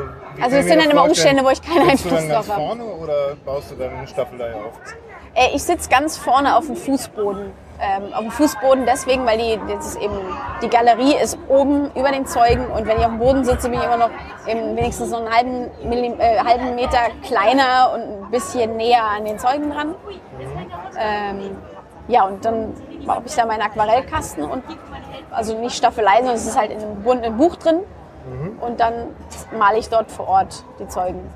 Wie lange brauchst du, um so ein Porträt zu machen? Ähm, also ich kann immer nur zeichnen, wenn die demokratische Opposition in Form der Linken und der Grünen äh, Fragezeit hat, weil sich, weil sich der ähm, Zeuge in dem Halbrund mit dem Fragestellenden dreht. Und wenn, je nach Fraktion sehe ich den nur von hinten. Und wenn er eben bei den Linken, bei den Grünen ist, dreht er sich so weit. Genau. den gibt's nicht. Den gibt's nicht, nein. Auf der anderen Seite noch einen großen Spiegel aufbauen. Ja, das, das spricht eigentlich nichts gegen. Nein, ich wüsste nicht, warum das nicht gehen sollte. Du sitzt da halt auch. Ja. Ja, und ähm, ja, ich habe auch in dem letzten Untersuchungsausschuss auch irgendwann mal, weil mir das Malen leid war, äh, die Zeugen geknetet aus Fimo. Das war, Hast, hast du so viel Zeit? gehabt? ähm, also ich habe schon ein bisschen vorbereitet zu Hause. Ich habe so, einen- so einen Aluminiumkorpus aus Alufolie gemacht und habe zwei Drähte reingebaut, damit ich dann, weil Fimo kann man ja backen, damit es schön hart wird, ähm, habe dann Marmeladengläser, auch mit zwei Löchern im Deckel und ähm, habe dann um das Aluminium drumherum, damit ich eben nicht so viel Fimo verbrauche, äh, die Figur drumherum geknetet, habe sie dann die zwei Drähte durch den Marmeladenglasdeckel unten zugezwirbelt und dann das Glas zu und dann war irgendwie in so einer, in so einer Schneekugel dann dieser Zeuge da drin. Ähm, und das war natürlich, um durch die Schleuse zu gehen, unten war so, Entschuldigung, was sind denn das für Gläser? Das sind Marmeladengläser, da kommen die Zeugen rein. Ah ja. Und was ist das für eine Masse? Das ist Fimo und daraus knete ich die Zeugen. Ah ja. Okay, ja, kein Okay, Zivil, ja? was sonst? Was sonst? Ja, Ja gut, ihr seid jetzt lang genug dabei. Auf der anderen Seite kennt man euch da ja schon. Ne? ja. Also da könnt ihr euch wahrscheinlich ein bisschen mehr erlauben als am Anfang. Ähm, also das, äh, jetzt in der letzten Sitzung weil sich wegen der äh, Organspende-Thematik die Sitzung ein bisschen verzogen, äh, verzögert hat, weil die ganzen Abgeordneten und Abgeordneten, also die Abgeordneten und Abgeordneten, es ist lustig, wenn es mal eine, eine generelle Form gibt, es freut mich sehr. Ich begrüße das. Ähm, Abgeordnete. ja, aber wenn es Plural ist, ist es identisch. Ja. Ähm, die, ja, eben, sowohl als auch. Ähm, ja, und die, deswegen verzögerte sich die Sitzung und wenn du als Gast dort bist, darfst du erst 20 Minuten vorher rein. Und durch ähm, widrige Umstände äh, ist es nach wie vor so, dass ich einen Gastausweis nur habe und keinen Hausausweis. Und ähm, ja, das war eigentlich auf 12 Uhr angesetzt und ich war dann eben 20 vor 12 dort und dann sagten, nee, es kam gerade Anruf von oben, wir dürfen sie erst ab um eins reinlassen. Und dann kam ein anderer Schleuser, der, der beim letzten Untersuchungsausschuss immer in der Schleuse saß und er so, wieso, wieso dürfen sie denn nicht rein? Da sag ich, ja, es ist erst um, ja, aber Sie sind doch immer da. Ich kenne Sie doch. Sie haben doch im letzten Ausschuss gezeichnet. und das fand ich, ich habe immer verfolgt, was Sie machen. Das fand ich irgendwie sehr schön. Und dann ähm, bin ich dann äh, über das, das gute Vitamin B dann nach oben gekommen. Das war okay. Passiert ja dann natürlich. Ne? Man kennt die Leute und Ja, die vertrauen einem dann schon. zu Recht. Ja, klar. Also man hat ja bisher nichts Böses angestellt und das ist jetzt Habe ich auch nicht vor. Ja. Also doch, du zeichnest die, Oh ja. ja, ja das ist also Die Sicherungsbedürftigen. kriminelles Zeichnen, oder? Mhm. Ja, ja. Ja, die, die Kriminalisierung, die wir ja vorhin schon hatten, ähm, da kam nämlich im April letztes Jahr kam ein Schreiben aus dem Umwelt, äh, aus dem Umwelt, schon, aus dem Bundesinnenministerium, Ein Schreiben. ein Schreiben an den Ausschuss. Okay. Und da wurde drin geschrieben, ja, in den sozialen Medien werden ja jetzt hier Bilder von Zeugen veröffentlicht mit deren Klarnamen und ähm, man, wir, wir würden damit die Beamtinnen und Beamten gefährden und das sei äh, sozusagen, weil sie ja für Deutschland arbeiten, wäre das sozusagen staatswohlgefährdend. Und ähm, ja, und auch mit diesen sozialen Medien, da würde einer unkontrollierbaren Öffentlichkeit diese Information zugänglich gemacht und so. Und wenn du das liest und sagst, das steht da, steht da ohne Scheiß unkontrollierbare Öffentlichkeit. Also unkontrollierbare Öffentlichkeit? Ja, was denn sonst? Ähm, ja, aber wenn, wenn du wirklich, wenn da eine Zeugin oder ein Zeuge da sitzt und da steht ein Namensschild in sehr großer Schrift davor und dann steht dann eben Herr Schmidt und dann twittern wir halt, Herr Schmidt sagte im Ausschuss so und so. Denn es ist, ist die Aufgabe der Behörde, eben Herr S. Dahin zu schreiben. Wenn da Schmidt steht und das ist eine öffentliche Anhörung, dann kann auch öffentlich dieser Name verkündet werden. Also das ist, und aber erstmal, wenn, wenn der aus dem Brief aus dem Innenministerium kommt und dann steht halt sowas wie Staatswohlgefährden, da haben wir erstmal die Öhrchen angelegt und dachten so, wir, äh, also das ist ja nicht, Man nicht kann ja irgendjemand, bei, der das man sagt. kann ja bei einigen dort argumentieren, dass die da angestellt sind und äh, Beamte sind, ist staatswohlgefährdet.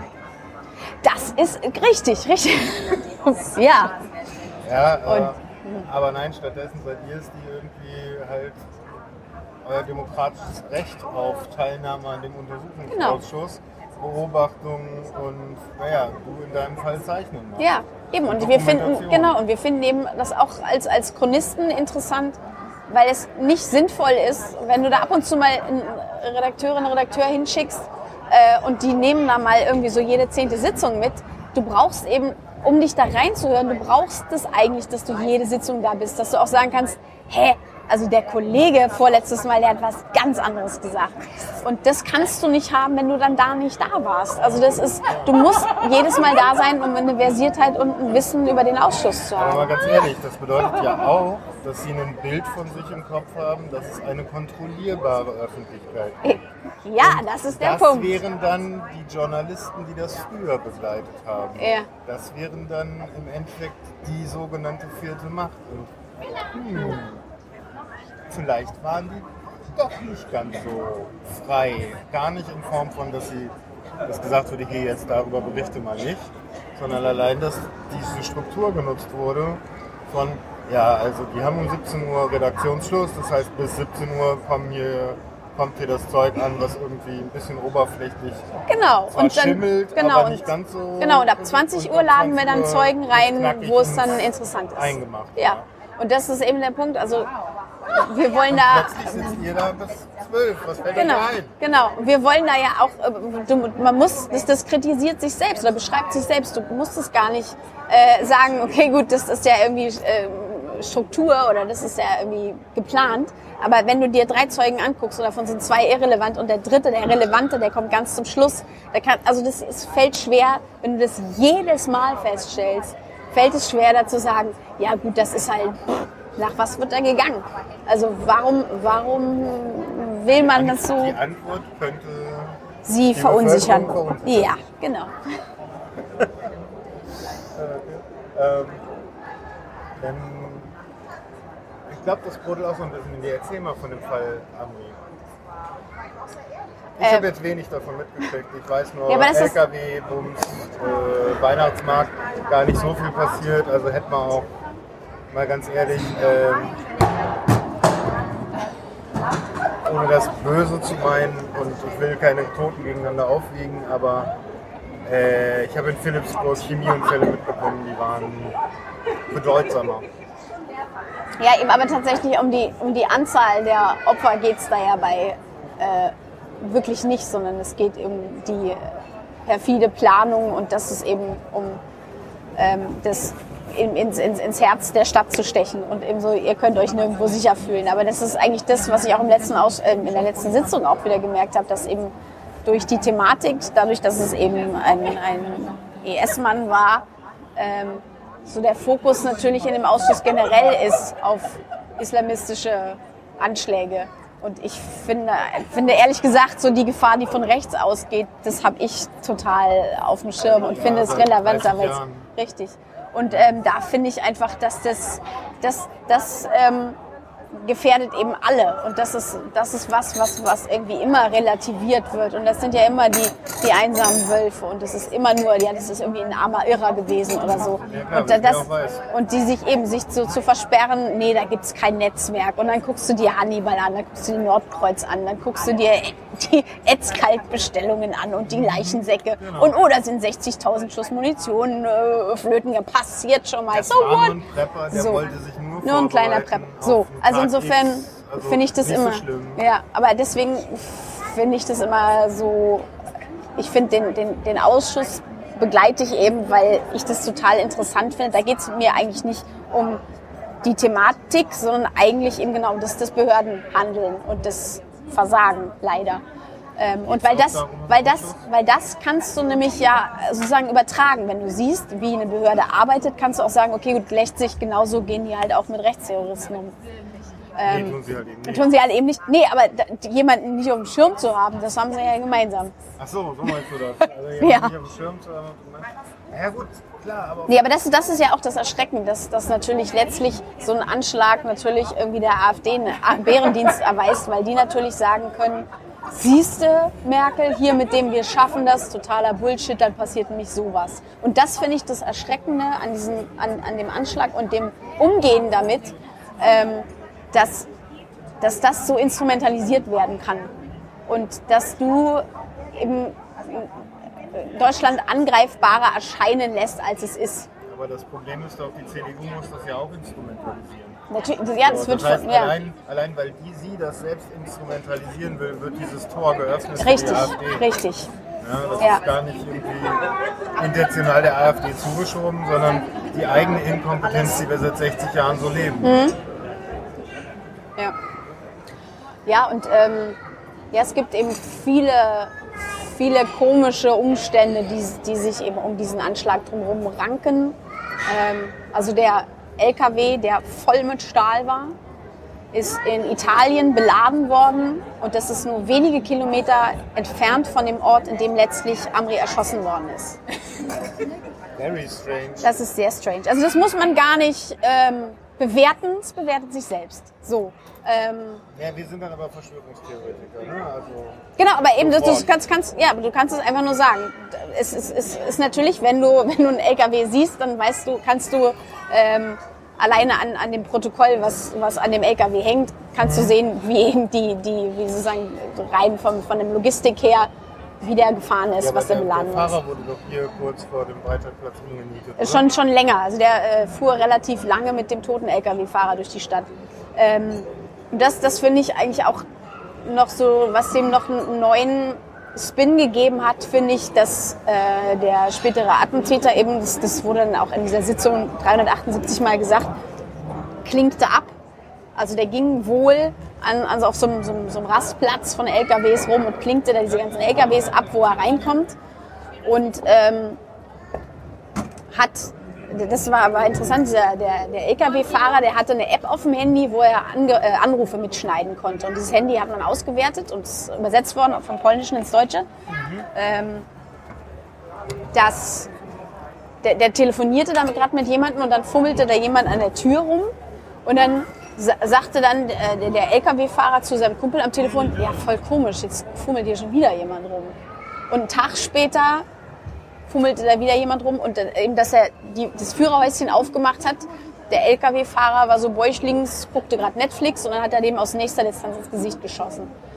Ähm, und das, finde ich, hat nochmal eine andere, viel martialische, perfidere Art als dieses, dieses anonyme, stumpfe Überfahren, weil es wirklich so, so, so was Kaltblütiges noch eine Komponente dazu bekommt, äh, was ich irgendwie total, ja, finde ich schon. Okay. Also was so die, die Ausrichtung, wie jemand drauf sein muss, um, um so zu agieren, finde ich, ähm, ist schon, Ich meine, Erschreckend. auf der anderen Seite hast du dich ja, hast du ja eh schon mit allem abgeschlossen. ja, ja das, das ist ja das Erstaunliche, dass er wahrscheinlich komplett abgeschlossen hat, äh, abgeschlossen hat und dass es ja sehr erstaunlich ist, dass er in diesem Anschlag nicht selber ums Leben gekommen ist. Dann gab es auch keinen Suicide by Cop. Der ist, war zehn Tage lang verschwunden und ist dann in, Italien von, von äh, ähm, Das war auch immer komisch. Ne? Alle, alle werden so erschossen. Ja, ist in- ist in Italien erschossen worden. Selbst wenn man sie schon unter hundertprozentiger Kontrolle hat, wie jetzt letztens in, äh, in Großbritannien. Ja? Ja. Selbst dann werden sie plötzlich alle doch noch erschossen. Ja, sowas ist das halt ähm, auch so für das, ja, das ganze Nachtatgeschehen und die Analyse über den Anschlag ist es natürlich, ja, es ist blöd, dass diejenigen, die es ausgeübt haben oder vielleicht wissend sind, entweder voreilig abgeschoben worden sind oder tot. Von dem, was du da mitkriegst. Es gibt ja immer mal wieder auch so Verschwörung, echte Verschwörungstheorien in der Richtung. Oder? Nee, ich würde das Verschwörungsmythen nennen. Mhm. Ähm, das ist jetzt geplant gewesen vom. Dass das. Nee, also- hat das geschehen lassen Ja. das. Nee, also den, da würde ich mich gar keinen Mythen anschließen, weil ähm, äh, fraglich ist für mich nur, warum so viele Behörden, also wirklich international, also auch der marokkanische Geheimdienst hat gesagt, habt ihr den, habt ihr den auf dem Schirm, der ist bei euch übrigens, passt mal ein bisschen auf. Ähm, so viele Behörden von dem wissen und trotzdem sowas passiert und dass das irgendwie ja gepokert worden sein muss, ähm, es relativ wahrscheinlich ist, dass er selber eine Quelle ist, weil er natürlich, wenn er sich ähm, ein IS-Netzwerk hat, dass er natürlich zu den Who is Who des IS kommuniziert hat und, für, und eben selber als Quelle wahnsinnig relevant war wahrscheinlich. Ähm, und dann eine falsche Abwägung stattgefunden hat, okay, wir, wir lassen den weiter agieren, weil er für uns wichtig ist und dann leider ein Anschlag passiert ist, der ähm, hätte verhindert werden müssen, aber die Prioritäten eben so waren, nee, die Information, die er uns liefert, ist uns wichtiger. Ja, aber wenn man Und, jemanden, ähm, jemanden kennt, dann hat man doch, also ich meine mal, 24-7 irgendwie einen Schlapphut, der hinter ihm herläuft. Das wäre schön, ja. Also es gab viele TKÜen, die äh, an ihn angekoppelt waren und es gab auch Wohnraumüberwachung und ähm, ja, die ganzen Moscheen waren natürlich auch auf dem Fokus. Also der war eigentlich, wie er sich bewegt hat, war eigentlich relativ gut abgedeckt, wie es jetzt im Ausschuss sich anhört. Aber es ist wie halt mit den Kameras, die uns schön überwachen und sicher machen. Die können halt nicht in den Weg springen, wenn Mhm. Richtig, richtig. Okay. Ja. So eher dieses, äh, wir haben ihn ja auf dem Schirm aus der Ferne. ja. Und in den fünf Minuten, die man noch was hätte reagieren können vor dem Anschlag, so schnell kann man halt nicht reagieren. So mehr diese Nummer? Ja, ja, mm, ja, also letztlich äh, gäbe es, also äh, gab es viele Möglichkeiten. Also er hat sich eben kurz äh, vor dem Anschlag noch eine Waffe besorgt in einer, und, und, und das, das war auch, es, es war auch bekannt. Also ich weiß auch gar nicht, ähm, weil es auch mal die Unschuldsvermutung gibt, wo, ab welchem Zeitpunkt man rechtlich eingreifen darf, sozusagen, dass man nicht sagen kann, ja wieso, das, ich hatte doch gar nichts vor, aber ich, ich meine, die Gründung einer terroristischen Vereinigung ist auf jeden Fall schon mal Straftatbestand, der erfüllt Also die ist. Für die Gründung Richtig. einer terroristischen Vereinigung Kannst du- irgendwie, das reicht eigentlich. zu sein und Ja. Vorzuhaben, ein Auto anzuzünden. Und das ist, das ist ja auch genau der Punkt, dass sich, merkst du auch, dass die Behörden sich total winden um den Begriff Netzwerk oder um den Begriff Umfeld, weil die sagen, ja gut, Umfeld, was ist Umfeld? Sagen Sie mal, was ist Umfeld? Und ähm, es wird sich dagegen gewehrt, ähm, dass interessante Charaktere irgendwie so dicht an ihn dran waren, dass man ihn eher als Netzwerk oder Umfeld beschreiben kann. Aber wenn man sagt, okay, Bilal Ben Ammar, die gehen zusammen essen, mit dem wohnt er zusammen, ähm, die Wahrscheinlichkeit, dass der weiß, was der vorhat, ist schon und man hat auf dem Handy von Bilal bin Ammar Fotos vom Breitscheidplatz vor dem Anschlag gefunden mit genau der Trasse, wo der LKW eingefahren ist. Und dann zu sagen, nee, das, da besteht kein Zusammenhang, so, jetzt so schön ist die Ecke nur auch wieder nicht. Warum sollte er Fotos davon haben? Ah, der wollte bestimmt Aber eine Wohnung ge genau, aber das, das Interessante ist ja immer, finde ich, äh, was in dem Ausschuss sehr oft vorkommt, dass ganz, ganz schnell ausgeschlossen wird. Das war auch ähm, bei einem Zwiegespräch, was jetzt im Ausschuss total relevant geworden ist, zwischen einem LKA-Beamten und einem BKA-Beamten, dass das Bundesinnenministerium sich für den BKA-Beamten in der Bundespressekonferenz geäußert hat und gesagt, dieses Gespräch gab es nicht wenn das drei Jahre her ist, da könnte man zum Beispiel sagen, ähm, der Beamte XY kann sich an dieses Gespräch nicht mehr erinnern, der Ausschuss wird es erarbeiten müssen, äh, wir können zu dem Zeitpunkt noch zu nichts da- dazu sagen. Aber einen Tag nach einem Vorwurf sofort zu kommen, gab es nicht und das, das, das wird da einfach in Stein gemeißelt. Ähm, Über spezifische Demenz. Richtig, und das gibt's eben total oft, dass gesagt wird, das war nicht so. Und denkt, wie, wie kannst du diese Gewissheit haben? Was, was ist falsch daran zu sagen? Das steht, der Vorwurf steht im Raum, dem müssen wir nachgehen. Wichtiger, was da die Bevölkerung Richtig, denkt. richtig. Aber ich, ich, das beruhigt nicht. So, also ich, wenn ich im Nachhinein merke, dass ich von der Behörde beschissen werde, dann das, das ist doch viel weitreichender an der Konsequenz, als wenn man einfach sagt, das können wir zu dem Zeitpunkt nicht sagen. Nein, nein, nein, ganz ehrlich. Und das ist etwas, was ich selber im Behördenbetrieb immer wieder mitbekommen habe, ist, ähm, die Beamten, auf die ich gestoßen bin, sind immer fest davon überzeugt gewesen, also zu 100 Prozent, schon schier gar dogmatisch und religiös, dass ja jeder Mensch in Deutschland den Behörden absolut vertraut. Und ich habe dann immer gefragt, ja, aber wer kontrolliert euch denn? Ja. Daraufhin hatten sie natürlich keine Antwort. Ne? Also ja, mein Chef, ja, aber ist der nicht auch Beamter? Oh, muss ich sagen. Ja, genau. Mhm. So, ne? Ja, eben, aber weil du das vorhin auch schon sagtest, ne, Teile der Wahrheit würden die Bevölkerung verunsichern. Genau diese Geschichte von dem, ähm, von der äh, Terror, also eben die, die Anschlagswarnung auf dieses Fußballspiel, das hat genau mit dem Terroranschlag am Breitscheidplatz zu tun.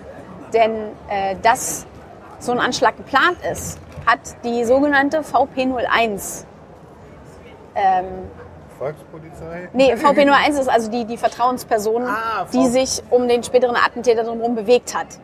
Und diese VP, sogenannte VP01 hat gesagt, ey, ähm, da ist ein Typ, der will das Fußballspiel äh, da sabotieren und plant einen Anschlag. Und daraufhin ist dieses Spiel abgesagt worden. Und genau diese gleiche VP01 hat sich auch um den Attentäter drumherum bewegt, also jetzt am Breitscheidplatz. Und ähm, ja, um, um diese VP01 geht es im Ausschuss jetzt total viel, weil die eben eine Person ist, die schon seit 15 Jahren für die Behörden gearbeitet hat, aber eben nicht von der Behörde kommt. Also es ist kein, kein, kein V-Mann von der Behörde, der ein, kein Maulwurf, sondern es ist jemand aus dem Umfeld, der schon lange Zeit äh, für die Behörden arbeitet. Und ähm, diese VP01 hat eben sehr viele sehr relevante Hinweise geliefert, aber es gibt eben auch die Möglichkeit, dass sie selber ein Agent Provokateur war und eben selber sozusagen gesagt hat, wie wär's denn, wenn ihr das und das machen würdet? Dann erzähle ich das nämlich mal dem LKA.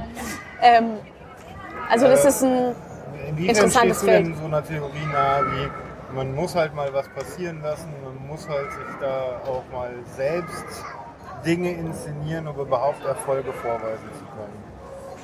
Ähm, also das kann ich eigentlich nur den Beispiel G20 nennen, wo äh, wenn du da äh, Hundertschaften von äh, Polizeien hast, die aus allen Bundesländern rangekarrt werden, was, was Milliarden von Euro kostet. Und wenn dann einfach äh, da einfach in Hamburg einfach nur Millionen, ähm, in, in Hamburg einfach nur gecornert wird und die Leute Fritz Limo trinken und sagen, ey, jo, Versammlungsfreiheit und so.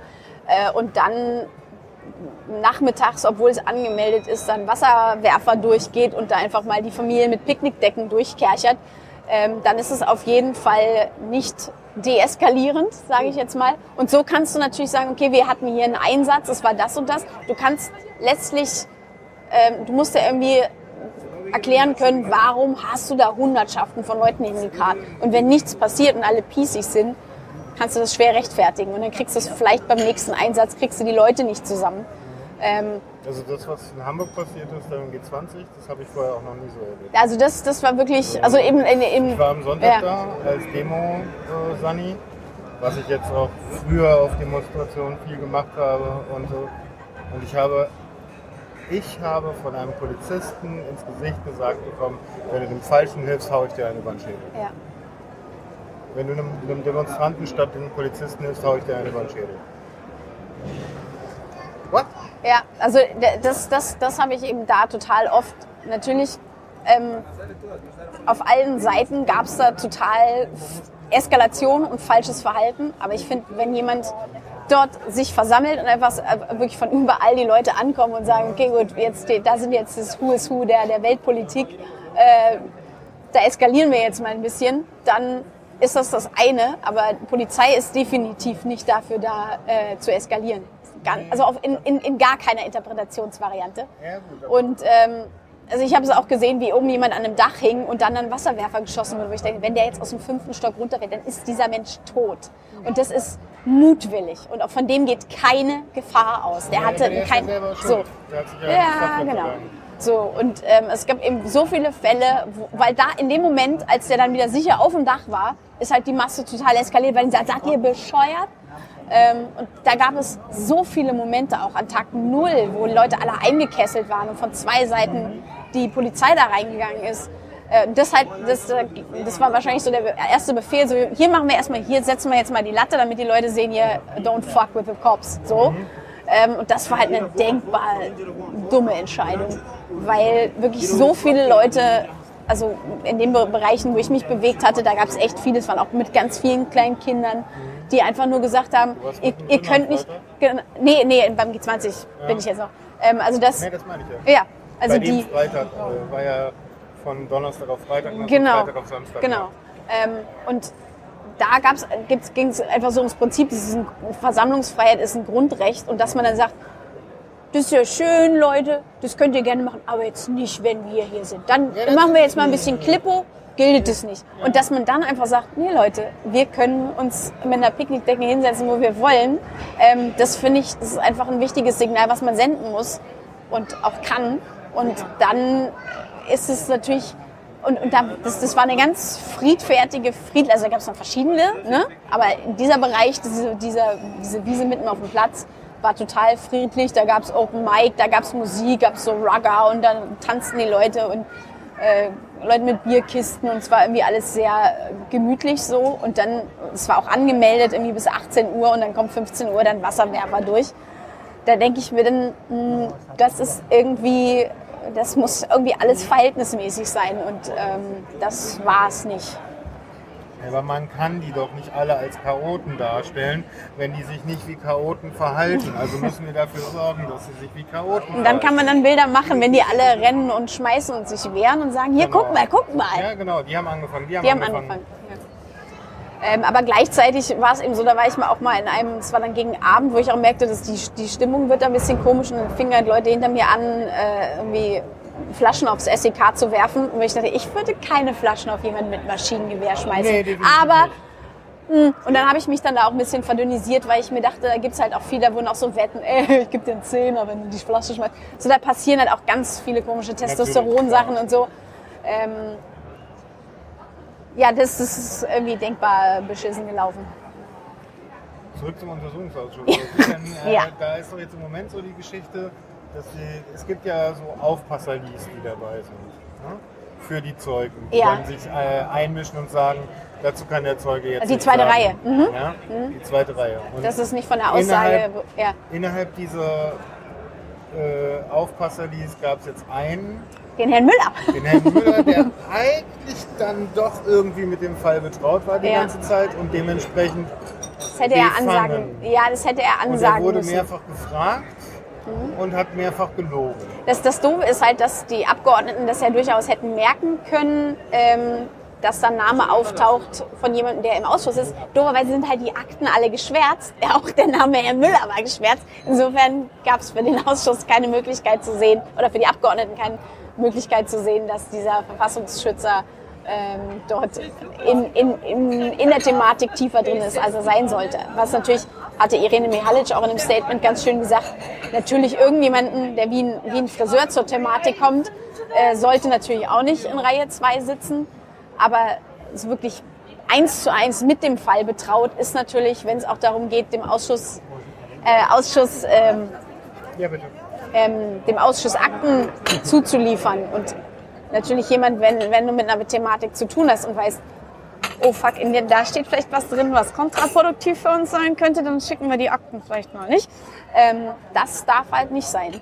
Und ähm, wenn da der Verdacht besteht, und das war zum Beispiel auch ein Fall, wo äh, Herr Schuster im Untersuchungsausschuss als das Mal davor, als Frau Hamann, ähm, genau in der gleichen Position dort gesessen hatte und wirklich auch zu weit äh, in, den, in den Fall involviert war und dann äh, wirklich umgehend nicht mehr im Ausschuss saß. Ähm, jetzt habe ich den Faden verloren. Ähm, da hatte dann der Vorsitzende, wurde dann dazu befragt, wie, was sagen Sie denn jetzt zu der Causa Hamann? Und er sagt, das hat keine Konsequenzen für den Ausschuss und ähm, ich kann äh, ausschließen, dass das irgendwie unsere Arbeit beeinflussen wird. Und das war genau wie so ein Fall. Das kannst du nicht ausschließen, weil die, die, äh, die Auswirkungen davon kannst du zu diesem Zeitpunkt noch gar nicht sehen. Und dass, dass jemand, der mit Akten zu tun hat und die Akten, die diejenige ist, die die Akten für den Ausschuss zur Verfügung stellt, dass das so einfach wirklich äh, in die Kamera und ins Mikrofon gucken und reden kannst und sagen, das hat keine Auswirkung und das ist kein Interessenskonflikt. Das ist, das, da fällt mir nichts zu ein. Das ist schon echt, und das ist nicht von irgendjemand, sondern vom Ausschussvorsitzenden, ist das schon irgendwie Hanebüchen. Auch den NSA-Untersuchungsausschuss betrachtet. Ähm, so ein häufiger Vorwurf, den ich, wenn ich so über solche Dinge diskutiere, halt immer wieder bekomme, ist, ja, dann macht man einen schönen Untersuchungsausschuss und danach ist Arschlecken, bringt nichts. Nee, aber das ist ein wichtiges demokratisches Element, also oder, oder äh, Instrument. Ähm, weil du als Bürger dir das anschauen kannst und du kannst dich einbringen und es ist wichtig, dass du auch eben eine, eine Erarbeitung von einem Thema ähm, miterleben kannst und mitgestalten kannst. Und wenn es, wenn es wirklich Fälle gibt, die für die äh, Allgemeinheit relevant sind, dann finde ich es gut, wenn es einfach einen Untersuchungsausschuss gibt, wo auch diejenigen, die sich dafür interessieren, sich das auch anschauen können. Und es ist auch so, dass möglichst verhindert wird, also von der demokratischen Opposition zumindest, dass ähm, Zeugen in der Geheimsitzung angehört werden, weil dann eben die Allgemeinheit da nichts von hat, sondern dass es wirklich in öffentlichen Sitzungen möglichst weit erarbeitet wird. Und ich finde einfach, dass selbst wenn da ein Beamter ist und sagt, dazu kann ich nichts sagen oder hm, kann ich mich nicht mehr erinnern, aber du trotzdem, das ist ja genau der Punkt, das ist ja was ganz Nonverbales, wenn du den Zeugen dabei siehst und der auf einmal so vom Mikrofon zurückgeht oder sich anfängt irgendwie zu kratzen oder du merkst halt total, das ist dem gerade unangenehm und hallo, wie laut kann man schreien, das Gegenteil stimmt gerade. Und das ist eben was, was du nur verstehen und erleben kannst, wenn du da bist, dann siehst du einfach, ähm, du kannst eben nonverbal kommunizieren. Und Macht- das ist eben auch, wenn man, wenn man sagt, ich kann dazu nichts sagen, sagt eben doch was. Macht denn, der, also macht denn irgendwer auch dieses nonverbale Protokoll? Nein, Gar nicht. nein, gar nicht. Also auch nicht die jetzt Dauerblogger auf der Bühne. Äh, Also äh, wir versuchen das eben so weit wie es geht. Also wenn wir den Podcast im Nachhinein machen, versuchen wir das schon zu beschreiben, so von wegen, wie unglaubwürdig war das denn? Oder da ab dem Moment, also es gibt eben viele Zeugen, die dann auch äh, von der äh, GroKo dann befragt werden und da sind die noch so ein bisschen, ein bisschen großzügig so und sind auch noch gut drauf.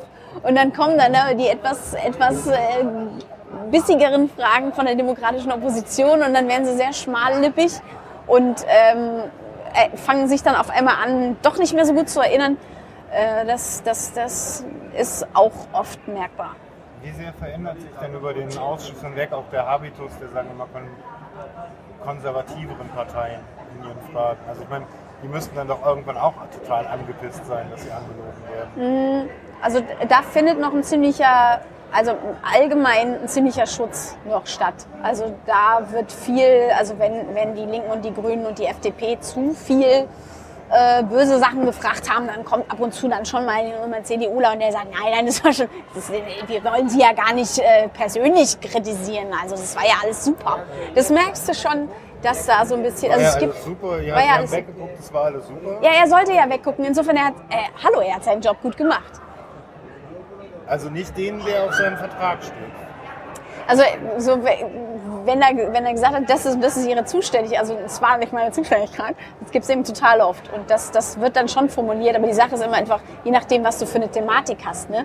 Wenn du merkst, hier, hier läuft halt eine ticken, tickende Zeitbombe, jumpt hier zwischen den Bundesländern her, dass man dann sagt, das war nicht mein Aufgabenbereich, das fällt mir halt immer so wahnsinnig schwer, das nachzuvollziehen, weil ich mir denke, mir wäre das nicht so egal. Ja, Aber ist ja auch, also Tote sind ja auch nur wichtig, wenn sie in meinem Zuständigkeitsbereich fallen, weil nur dann habe ich was damit zu tun.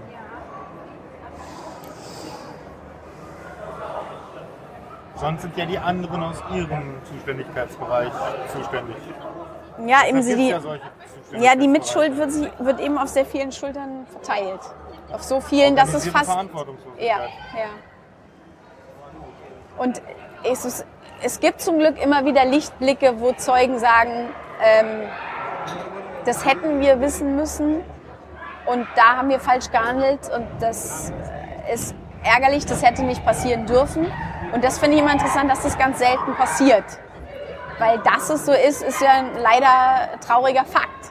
Aber es gibt eben nur ganz wenige, die wirklich sagen, ja, da haben wir nicht so gearbeitet, das war nicht, nicht gut richtig, wie wir da agiert haben, weil ähm, das kann man, da wird sich natürlich ganz oft darauf äh, zurückgelehnt zu sagen, ja, rückwirkend kann man das jetzt so sagen, aber es gibt halt auch viele Sachen, die faktisch auch Aber lass mich raten, besagen das lassen. sind dann die Beamten, die eh sehr nah an der Pension sind. Ähm, in dem Ausschuss sind sogar die Beamtinnen und Beamten deutlich jünger als im NSA-Untersuchungsausschuss. Ja, doch, doch, eigentlich schon. Ähm, auch mehr Frauen, was mich, was mich sehr freut. Und das ist wirklich ganz komisch, dass Frauen anders aussagen als Männer. Inwiefern? Ähm, viel, nee, subjektiver. Was, was ähm, ich sehr positiv finde.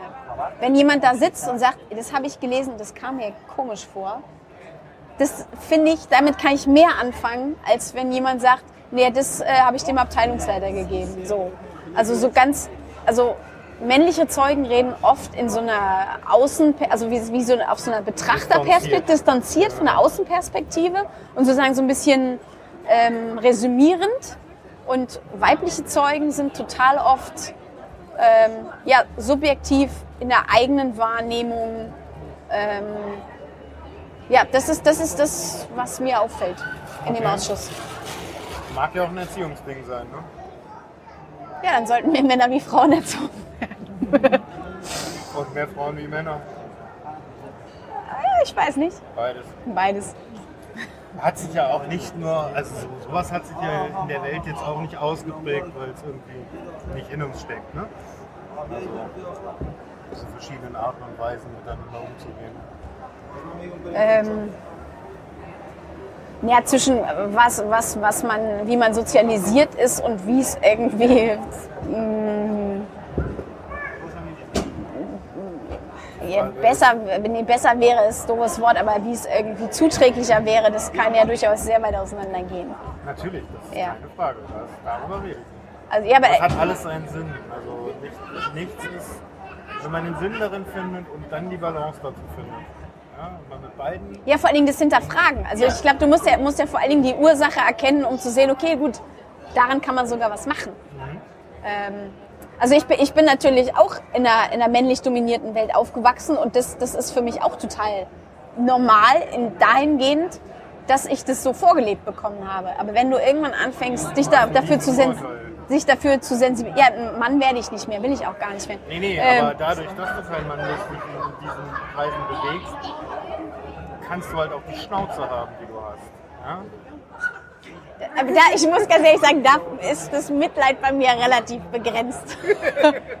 ähm, also weil, weil ich glaube einfach, dass du, wenn du demjenigen gegenüber irgendwie ähm, offen gegenüber trittst und einfach jemanden für, für voll nimmst und auch irgendwie abwägst und, und irgendwie hinterfragst, was jemand sagt, dann ist es, oder, oder eben auch offen jemandem gegenüber ist, ähm, kommt man eigentlich weiter, als wenn man einfach irgendwelche komischen Stereotypen hat, die, die letztlich, also wenn du eben irgendwas Angelerntes hast, dann nimmst du das einfach an, aber irgendwann, ähm, wenn, das, das, das wie- verhindert halt, dass du die eigene Erfahrung machst.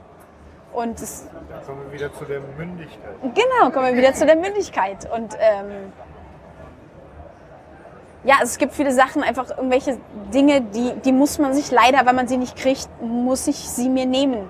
Das mache ich dann auch. Aber ich gebe, ich gebe, Männer. ich gebe auch sehr gerne. Das können aber auch nicht viele Männer sich Dinge nehmen. Ähm, naja, wenn das äh, einvernehmlich ist und ähm, äh, verhältnismäßig, dann können sie das schon. Es ist also dieses, man darf ja gar nichts mehr. ich sage, Ja, du, nee, das durfte man nie. Nur vorher hat sich keiner beschwert. Aber richtig war es nie. Ja, genau. Ja. Also nur weil du ein Arschloch die ganze Zeit sein konntest, weil keiner dir das Maul aufgemacht hat, heißt nicht, dass es richtig war, dass du die ganze Zeit Ein Arschloch warst. Richtig. So, Ja. Ja, das ist halt, das sind halt sehr gerne sind es dann die, die bei anderen auf Rücksicht pochen. Das finde ich Ja, ja, ja. geil. Ja, am geilsten sind so die, die sagen, ja, so Ehrlichkeit ist mir ganz Ja, wichtig. genau, da weißt du du schon, weißt- oh mein Gott, die Nase, die ersticht einen schon aus 10 Meter Entfernung. Ja, Ja. Genau. Das ist dann das, wo du genau da sitzt mit, nach wie vielen Monaten betrügst du? Ja, genau, also das, das sind immer schon so, äh, die trapst sehr laut, die Nachtigall. Ja. Oh, wir haben jetzt, was? Eine Stunde 45 Minuten. Du kannst noch, ne? ja, aber dann Ja, selbstverständlich. schön. Ähm, was sind denn so deine zukünftigen Projekte? Ähm, auch, auch gerne. Nächsten Ausschuss. Ich muss sagen, Maut nehme ich nicht mit. Ich bin Kampfradlerin. Ich muss sagen, Scheuer, das kann jemand anders machen. Das ist bescheuert. Das ist total, dass der, Leister- dass der A. Scheuer und nicht B. Scheuer heißt, finde ich total schade. ähm, nee, aber weiß ich nicht, wenn es da Nordkreuz-Ausschuss gibt oder sowas, da bin ich sofort dabei. Ähm, ja, mal sehen, was da als nächstes auf den Tisch Du musst kommt. doch von irgendwas leben. Ja, also ja, so ein paar, paar kleine Sachen passieren da schon zwischendurch, wo, wo jemand ähm, da mit dem einen oder anderen Euro um die Ecke kommt. Das gibt's auch. So, Mehr so als Spende oder mehr so als Auftrag? Auftrag. Ja, okay. Du machst dann auch lieber Auftragsarbeit. Ähm, also das ist eigentlich so, hat sich das eine aus dem anderen entwickelt. Also dass die Leute, die mit Aufträgen zu mir kommen, einfach die freien Arbeiten kennen und sagen, ja genau so, das wollen wir haben. Ja, okay, du hast ja Ja. sozusagen so einen Namen etabliert damit. Ja, also so eben die Kundinnen und Kunden, die ich mal hatte, die merken sich das und dann kommt eben der Schwager von der Kundin und dann kommt dessen Nachbar und dann kommt also seine Cousine. Propaganda, wie man es Ja. klassisch kennt. Genau. Aber dort durch deine Berühmtheit in Sachen Untersuchungsausschuss äh, und so ist da schon was rumgekommen? Ähm, ja, also dadurch ist eigentlich auch ein, ein sehr schönes Netzwerk entstanden mit bestimmten Redakteurinnen und Redakteuren und Abgeordneten und Abgeordneten. und ähm, nee, da- das ist auch ein total spannendes Netzwerk, was, was da entstanden ist und was, glaube ich, auch noch ganz andere interessante Wege gehen wird. Aber du verwendest jetzt, worauf ich halt hinaus will, du verwendest wirklich viel Zeit für dieses Hobby. Ja, ja, also das sind pro Sitzungswoche so 25 bis 30 Stunden. Das ist schon fast ein Vollzeitjob. Ja. Ja. Ja, also, beziehungsweise für viele Menschen ist das ein Vollzeitjob. Äh, Und dann arbeitest du noch nebenher an deinen Projekten. Ja. Und dann hast du noch sowas wie Familie und Freunde Ja. Und Kongress. Die müssen auch versorgt werden, und, Freunde. und tausend Veranstaltungen. Wie machst du das? Wann schläfst du? Ach, ich, schlafe viel und gerne. Ähm, nee, also ich meine, die Ausschüsse, die sind immer donnerstags, wenn sie sind. Also so alle, also immer zwei Wochen nacheinander, meistens, also ja, zwei Wochen im Sitzungs, also zwei Sitzungen im Monat meistens, so.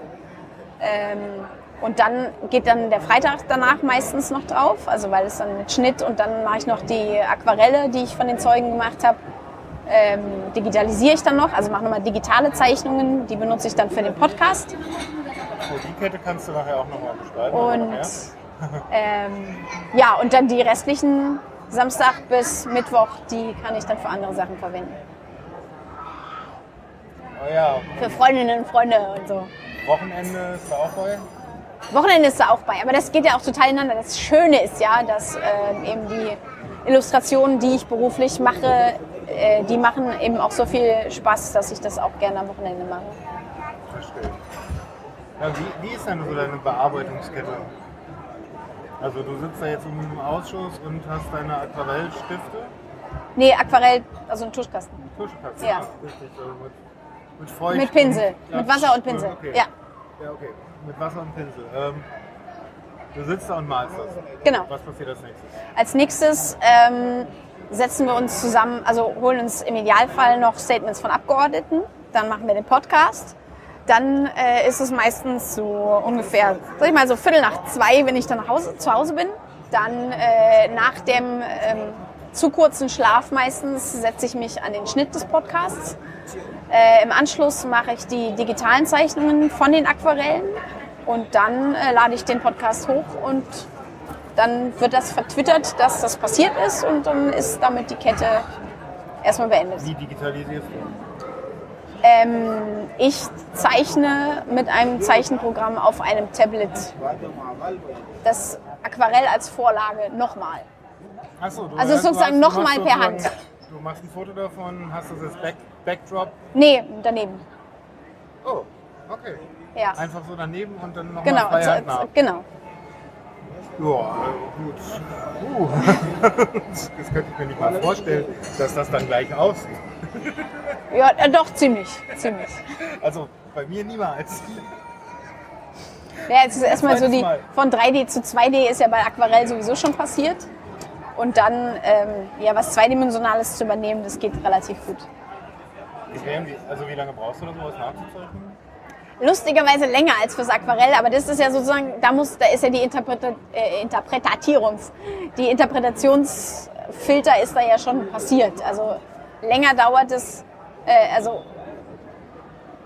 also es dauert ungefähr, sag ich mal, eine halbe Stunde diese Adaption vom Aquarell zum Digitalen. Und die Originale kommen dann irgendwie in ein Bandschließfach, oder? Die sind in einem Archiv, ja. Und das ist auch, oder? Sie, Sie sind beim BND. Wie? Oder sie sind beim DNB? Ähm, das, das war so schön. Ähm, Anfang des letzten Jahres bekam ich einen Anruf vom Pressesprecher vom Bundesnachrichtendienst. Und der sagte, ja, wir haben ja jetzt einen Neubau vom BND, da ist ein Besucherzentrum drin und ähm, Sie haben doch unsere Kollegen gezeichnet im NSA-Untersuchungsausschuss. Ähm, die Bilder hätten wir gern für die Ausstellung. Weil wir möchten dann gerne so einen selbstkritischen Aspekt mit reinbringen. Einen selbstkritischen Aspekt. Ja. Und ähm, Okay, ja, und das, die Sache ist zum Glück auch zum Klappen gekommen. Und jetzt äh, ist die Kladde mit den Zeichnungen beim BND für 20 Jahre. Aber dort in der Ausstellung. Dort in der Ausstellung. Okay, also nicht irgendwo in einer Akte, die da mit irgendwas zu tun hat, sondern Nee, ich habe mir auch vorher äh, genau unterzeichnen lassen, welche Arbeiten dort sind, damit dann, falls da eine nicht mehr da ist, ich das auch weiß. Akten werden gern geschreddert. Genau, so. Ja, ich habe es auch versichern lassen, dass falls irgendwie äh, die Hausmeisterin rauchen durch die Ausstellung geht und die Sprinkleranlage losgeht, dass dann das Aquarell äh, dann auch entschädigt wird. Also das ist alles abgesichert. Ui, irgendwann kann man dann mal den echten Shift-Check kaufen. Ne? Ja, also auf jeden Fall, die, die, das wollte der BND, hat es auch gesagt, ist es nicht einfacher hier, dieser Leihvertrag und so, wenn wir das einfach kaufen? Ich gesagt, das ist für kein Geld der Welt kaufen. Das ist ein, das ist ein lückenloses Archiv, das ist tatsächlich unverkäuflich. So, ja. Ja, bis nach dir. Bis nach mir. Also was, was meine, meine Nachkommen damit machen, das weiß ich natürlich nicht. Oder als, oder als Rente. Ja. Ja, bis dahin hast du wahrscheinlich noch 100 weitere Ausschüsse begleitet. Ja, gerne. Ich würde die auch gerne von, von unten zeichnen, also nicht die Zeugen von unten, sondern nicht. Ich will sie gerne. Uh. ähm, sondern Aus der Perspektive. aus der Perspektive so, so Angesicht zu Angesicht und nicht so immer aus der Vogelperspektive. Aber Vielleicht stellen, stellen die dich ja irgendwann als offizielle. Das wäre ganz cool. Aber das wäre natürlich blöd, wenn ich dann irgendwelche Auflagen erfüllen müsste. Das fände ich dann auch etwas unangenehm. Aber ja, Dann wären es nicht mehr deine Arbeiten. Genau. Nee, das ist schon ganz schön, dass es dann auch immer gesagt wird, das war auch für den Antrag so, von welcher Redaktion sind Sie denn? Und ganz zu Beginn, da hatten wir eben den Podcast noch nicht. Also weil ich da eben als Illustratorin bin. Ich habe keine Redaktion, also so, dass das meine Arbeiten sind und wenn eine Redaktion da Interesse dran hat, dann kann sie die bekommen. Und das, das ist eben eine, eine sehr angenehme Freiheit, die das hat. Und ansonsten streifst du durch Berlin und machst deine. Wie bist du überhaupt in diese, in diese Chaos-Computer-Welt eingetaucht? Wie bist du da hingekommen? Ähm, also mein Busenfreund, den ich durch zwei Bauchdecken unserer Mütter kenne, schon, der ist schon echt immer, da war ich noch, waren wir noch relativ klein. Da hieß es, wir haben immer Weihnachten zusammen gefeiert mit unseren Eltern zusammen in der Ostsee in so einem kleinen, in so einem kleinen Häuschen am Bodden. Ähm, da hieß es so, nee, wir müssen am 26. wieder nach Berlin, weil da muss der Björn nämlich zum CCC. Und äh, dann so, was ist das? Und fand es immer so, ich, was hat er, glaube ich, gesagt, der 17C3 war sein erster. Ähm, und da, also da, deswegen kannte ich das äh, so, so vom Erzählen so ein bisschen. Ähm, und dann, ähm, ja, über Wetterfrosch und dann kam ich eigentlich, Also, das ist dein Freund, der Wetterfrosch. also wir, wir sind, genau, wir sind Schulfreunde seit, ich weiß gar nicht wann, Also, seit der, seit der Schule halt. Ah, Dann, dann sind es zwei, zwei, zwei andere, ne? Also, Ja. Wetterfrosch nicht gleich, Bauch Nein. zu Bauch. Das ist, nein, das ist, das ist eine andere Person. Ähm, und ja, und dann, ich weiß gar nicht, zu dem Hast du Berlin noch erlebt? Berlin noch erlebt. Hast du BCC noch erlebt? Ähm, und auch nur, also so da habe ich das, das Pong äh, auch erlebt, was man an der Fassade äh, spielen konnte, aber nie von innen. Das kannte ich nur von außen. Da war dann so, guck mal, was man da machen kann. Ähm, ja, da war ich noch nicht, äh, noch nicht in der, in, in, im Club. also das ist, das ist, also mein erster Kongress war der 32C3 ähm, und Also Hamburg? Hamburg noch, genau. Mittlerweile ist es ja in Leipzig. Und ja, da waren wir, glaube ich, auch, da hatte ich eine Zeugenausstellung. Ähm, oder war das Ja, der ja, ja, 32. die erinnere Mai ich gar nicht? Ja, ja, doch, doch. Genau, im Foyer, im, im CCH. Ähm, und dann haben wir auch mit technischer Aufklärung dort einen Live-Podcast gemacht. Und da habe ich dann auch, also ich, ich war da so ein bisschen, wo ich dachte, okay, gut, einen Tag gehe ich vielleicht hin, weil ich bin halt, habe keinen äh, IT-Background oder so, deswegen dachte ich irgendwie so, Das habe ich dann ja, bei den Nerds ja, so- nee, mal gucken, ob ich, ob ich, ob ich da, also so ein, eben für eine längere Zeit da irgendwie aufgehoben bin. Höre ich von jedem. Und wirklich, als ich da ankam, dann habe ich erst so eine Weile den Mund nicht zugekriegt und dachte so, what the, woo, Was, was hat dich da so geflasht? alles. Nee, alles. Also auch vor allen Dingen der Umgang miteinander. Das fand ich äh, total, kenne ich von nirgendwo sonst. Nee, wir sagen nicht umsonst endlich normale Leute machen vier Tage. Ja, nee, das, das, ich weiß nicht, den Spruch finde ich mir, der taucht natürlich jedes Jahr wieder auf, aber das, das ist ja leider gar nicht so. Ähm, weil das ja sozusagen das, das, das die, die, die breite Bandbreite sein müsste, um das, dass, es, dass es normal wäre. Es wäre sehr schön, wenn es normal wäre. Aber äh, dass wirklich jeder äh, da so seinen Teil zu beiträgt, dass, dass der Kongress so wird, wie er wird, das ist ähm, immer wieder rührend. Also ich denke mir jedes Jahr so, dieses Jahr gehe ich irgendwie zur Abrissparty am letzten Abend und irgendwie um 18 Uhr immer nach der Closing Ceremony. Das ist, ich finde es so traurig zu sehen, wie eben diese, diese Zauber-Freak-Welt dann wieder äh, zurückgebaut wird, weil ich mir denke, nein, einfach alle hier bleiben jetzt. Ja, einfach mal so. Einfach lass- da bleiben. Ich sag immer, wir sollten Mäzen finden, uns ein Dorf in Brandenburg kaufen, ordentliches Internet hinlegen. und Aber das 24 funktioniert wahrscheinlich, dann ist auch wieder Herr der Fliegen. Das 365. funktioniert, 365 Tage funktioniert es halt auch nicht. Ich glaube, das ist, das ist, weil alle freuen sich genau auf diese vier Tage und du hebst dir so die, die, die, die Euphorie. Das ist so ein, das schürt in Euphorie und, und baut auch welche. Ähm, ich glaube, das funktioniert vor allen Dingen nur dann, weil es eben so rar ist. Ja, das da ist natürlich auch was dran. Ja. Klar. Also Aber das ist eine schöne Utopie. sehr schön. Ja, sehr schön. Und wenn man so das Camp sieht, das dann auch über ein paar Wochen läuft, also Ja. kann ja funktionieren. Was auf dem Camp ja was. Ja, aber da war ich auch tatsächlich nur einen Tag. Was? Ja. Das geht doch nicht. Doch, es ging ganz gut. Nee, das geht doch nicht.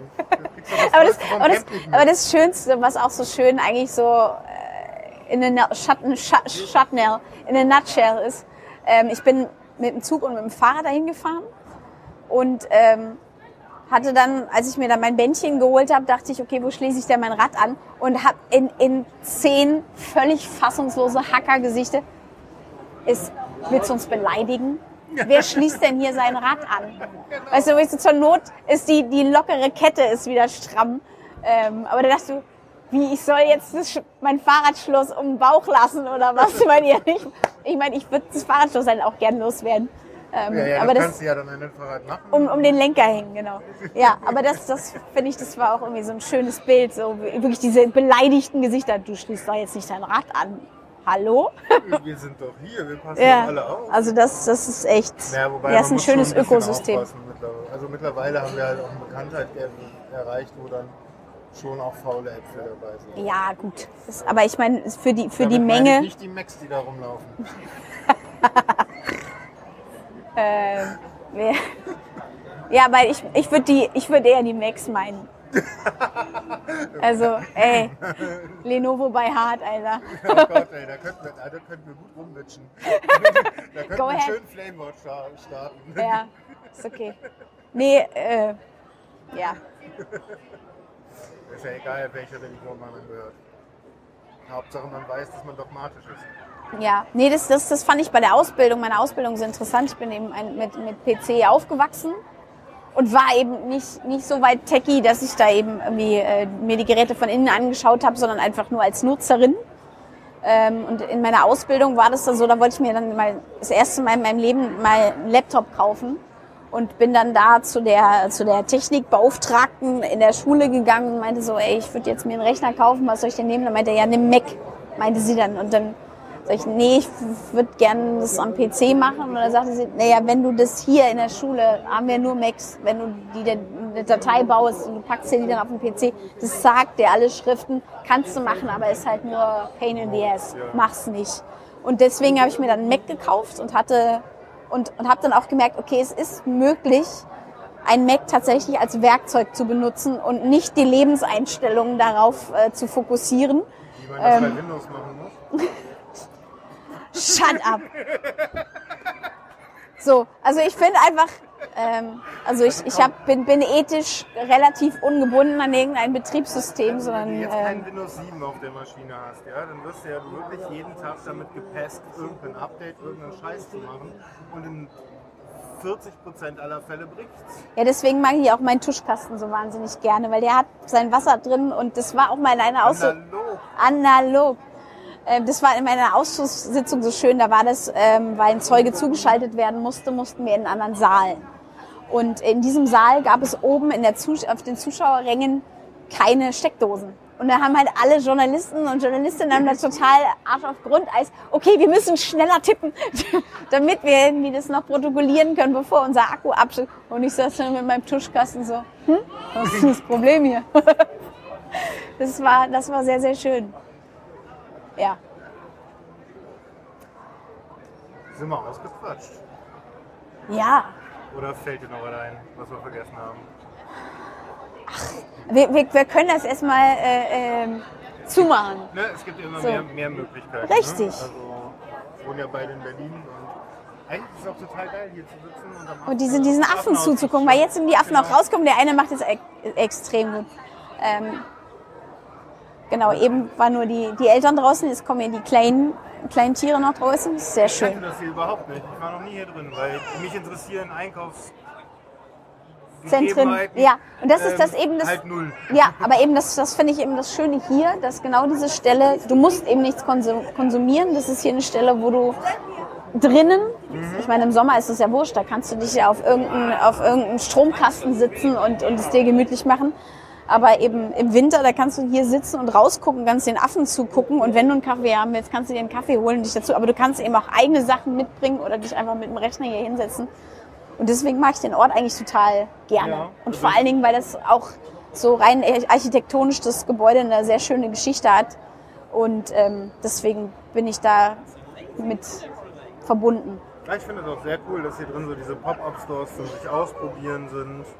Um mal zu gucken, ob die Idee, die man hat, wirklich fruchtet und Genau. sowas. Also, Eine sogenannte Concept Mall. ja, also Ja. das erste Mal, Also so ohne H&M und DM und, das- und äh, äh, wie heißen sie noch alle? Ja, ja, Äh, und hast du nicht gesehen. Bijou Die Brigitte. nebendran. Ja, genau, die gibt's halt hier drin nicht. Das ist sehr schön. Ja, diesen Platz kann ich auch durchaus empfehlen.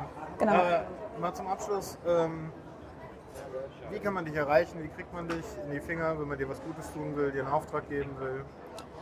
Ähm, das, das Doofe ist echt, dass mein, meine Webseite, wenn ich fightjäger.de sage, das, das kann immer keiner schreiben. Shift-Chick kann auch kein Mensch schreiben. Ja. Ähm, also man kann, Aber ich kann es ja verlinken. du kannst es verlinken, genau. Also über meine Webseite ist meine Mailadresse, äh, da ist meine Mailadresse hinterlegt. Ähm, fight-jäger.de, V-E-I-T-H-Jäger mit Y und A-E. Wo kommt das her? Ähm, das war von einem Projekt eines New Yorker Künstlers. Der hat, ein, hat einen Wettbewerb ausgeschrieben vor einigen Jahren, also vor vielen Jahren mittlerweile. Ähm, und der sagte, wenn ihr mir Arbeiten von euch schickt und derjenige, von dem ich es am besten finde, der kriegt mein, äh, meine, meine Galerie für einen Monat als Ausstellungsort. Und das fand ich, wo ich dann einen Monat lang in New York ausstellen, klingt ganz nett. Und fing dann erstmal an, so, ja, aber als der Schiffschick will ich da aber nicht hingehen, weil ich da irgendwie sehr negative Erfahrungen mitgemacht habe. So, ach so, du hast das gemacht, okay. Dass ich halt dachte, okay, ich warum musst du mich nicht fragen? Ist so. Und ähm, deswegen dachte ich mir, nee, dann, dann ist es irgendwie von Veit Jäger und ich als Stella so, ich, ich werde es ihm ausrichten so. Und ähm, Also das ist sozusagen dein alter Ego. genau, und dann hatte ich auch schon alles fertig, Stempel und Briefpapier und all so ein Kram schon fertig und irgendwann so, ah fuck, Visum und so und überhaupt Sachen hinschicken. Ah oh, jetzt ist zu spät. So, und dann hatte ich das halt alles in der Schublade. Und dann äh, ein paar Jahre später habe ich dann in Mitte meinen Laden aufgemacht. Also das ist das, das lustigste Luftschlossprojekt ever. Und ähm, dachte mir so, naja, wie heißt denn das Kind jetzt? Und dachte, wait, ich habe doch da noch noch was in das der Corporate Design am. Start. Das dann wieder rausgeholt und dann seitdem heißt alles, was von mir nach draußen geht, Feitjäger. Und hat das einen Hintergrund noch? Oder ist das Ähm, also äh, Veit ist ein Name, den ich schon immer toll fand. Also war so, so, so, so ein nordischer Name, der so eben eine Silbe ist und in, eben eine, eine äh, akustische Doppeldeutigkeit hat. Und Für uns für uns, genau. Und ähm, dass sich Jäger mit Y schreibt, war eben wegen des, des US-Projektes, weil ich immer mal gesehen hatte, dass ich, also, also dass ich das mit Ä, also dass Amis total gern Umlaute mögen, weil das halt so fancy, äh, jetzt, you know, German ist. Ähm, und deswegen musste das irgendein Name, Nachname mit, mit Umlaut sein und deswegen ist Jäger auch mit Y, weil es das York in diesem jetzt Teil ist das ist. der Kampfjäger? Das, ja, aber für das Gute und für die, für die Liebe und die Freundschaft. Ähm, und das, das, das Schöne war auch noch, als ich noch den Laden hatte, da habe ich mir eine Siebdruckeinheit äh, bestellt. Und war natürlich, wie das immer so ist, nicht da, als die Lieferung kam. Und ich hatte mich bei, bei der Siebdruckfirma angemeldet mit Stella Schiffschick und im, im Laden oder Firma und dann Veit Jäger angegeben. Und da war das natürlich so, wie es sein musste. Auf meinem Abholstein stand dann Veit Jäger äh, XY-Straße. Und dann bin ich dann zur Post gegangen mit diesem Abholschein und die Postfrau so, Sie sind dann der Jäger oder was? Ich glaub nicht. Und dann, geilerweise hatte ich noch, weil es ganz frisch erst erschienen war, im Tagesspiegel so eine kleine Randnotiz. Da war eine Journalistin zu mir gekommen und die hat dann gesagt, ja, wir gucken mal, wo so neue Sachen sind und hat halt so ein kleines Porträt über mich geschrieben. Da stand dann drin, Star oder Schiffschick, Ladeninhaberin von Veit Jäger. Und wo ich, habe ich ihr das dann hingelegt und so, naja, will ich mal gelten lassen. Aber das war wirklich so, huh, Das war knapp. Okay, also auf Feitjäger gibt es deine E-Mail-Adresse, da kann Genau. man dich anschreiben. Kann man eurem Projekt, dem UA-Pod, Den UA-Pod, genau, den kann man unter uapod.berlin ähm, sich anhören und ähm, da sind auch die digitalen Zeichnungen zu sehen und da schreibt auch, also es sind auch immer die Freitagartikel verlinkt, die mein Kompagnon Daniel Lücking schreibt, also der schreibt für das Freitagsblog und die sind dann immer bei uns auch auf der Seite zu finden. Und insofern gibt es also sozusagen von jeder Ausschusssitzung einen Artikel von Daniel und unseren gemeinsamen Podcast mit den jeweiligen Zeichnungen. kann man euch da bespenden. Da kann man uns bespenden unter spende.uapod.berlin. Sehr schön, sehr schön. Ja, dann bleibt von mir nur noch zu sagen, hinterlasst mir schön Feedback. Wie immer bei iTunes ist es auch nicht schlecht, wenn ihr möchtet, dass mehr meinen Podcast äh, hören. UAPod gibt es natürlich auch bei iTunes. Ja, natürlich gibt es den UA-Pod auch bei iTunes. Und äh, ich würde mal sagen, wir genießen noch ein bisschen diese, Die Äffchen. diese Äffchen und sagen zum Publikum Tschüss. Tschüss!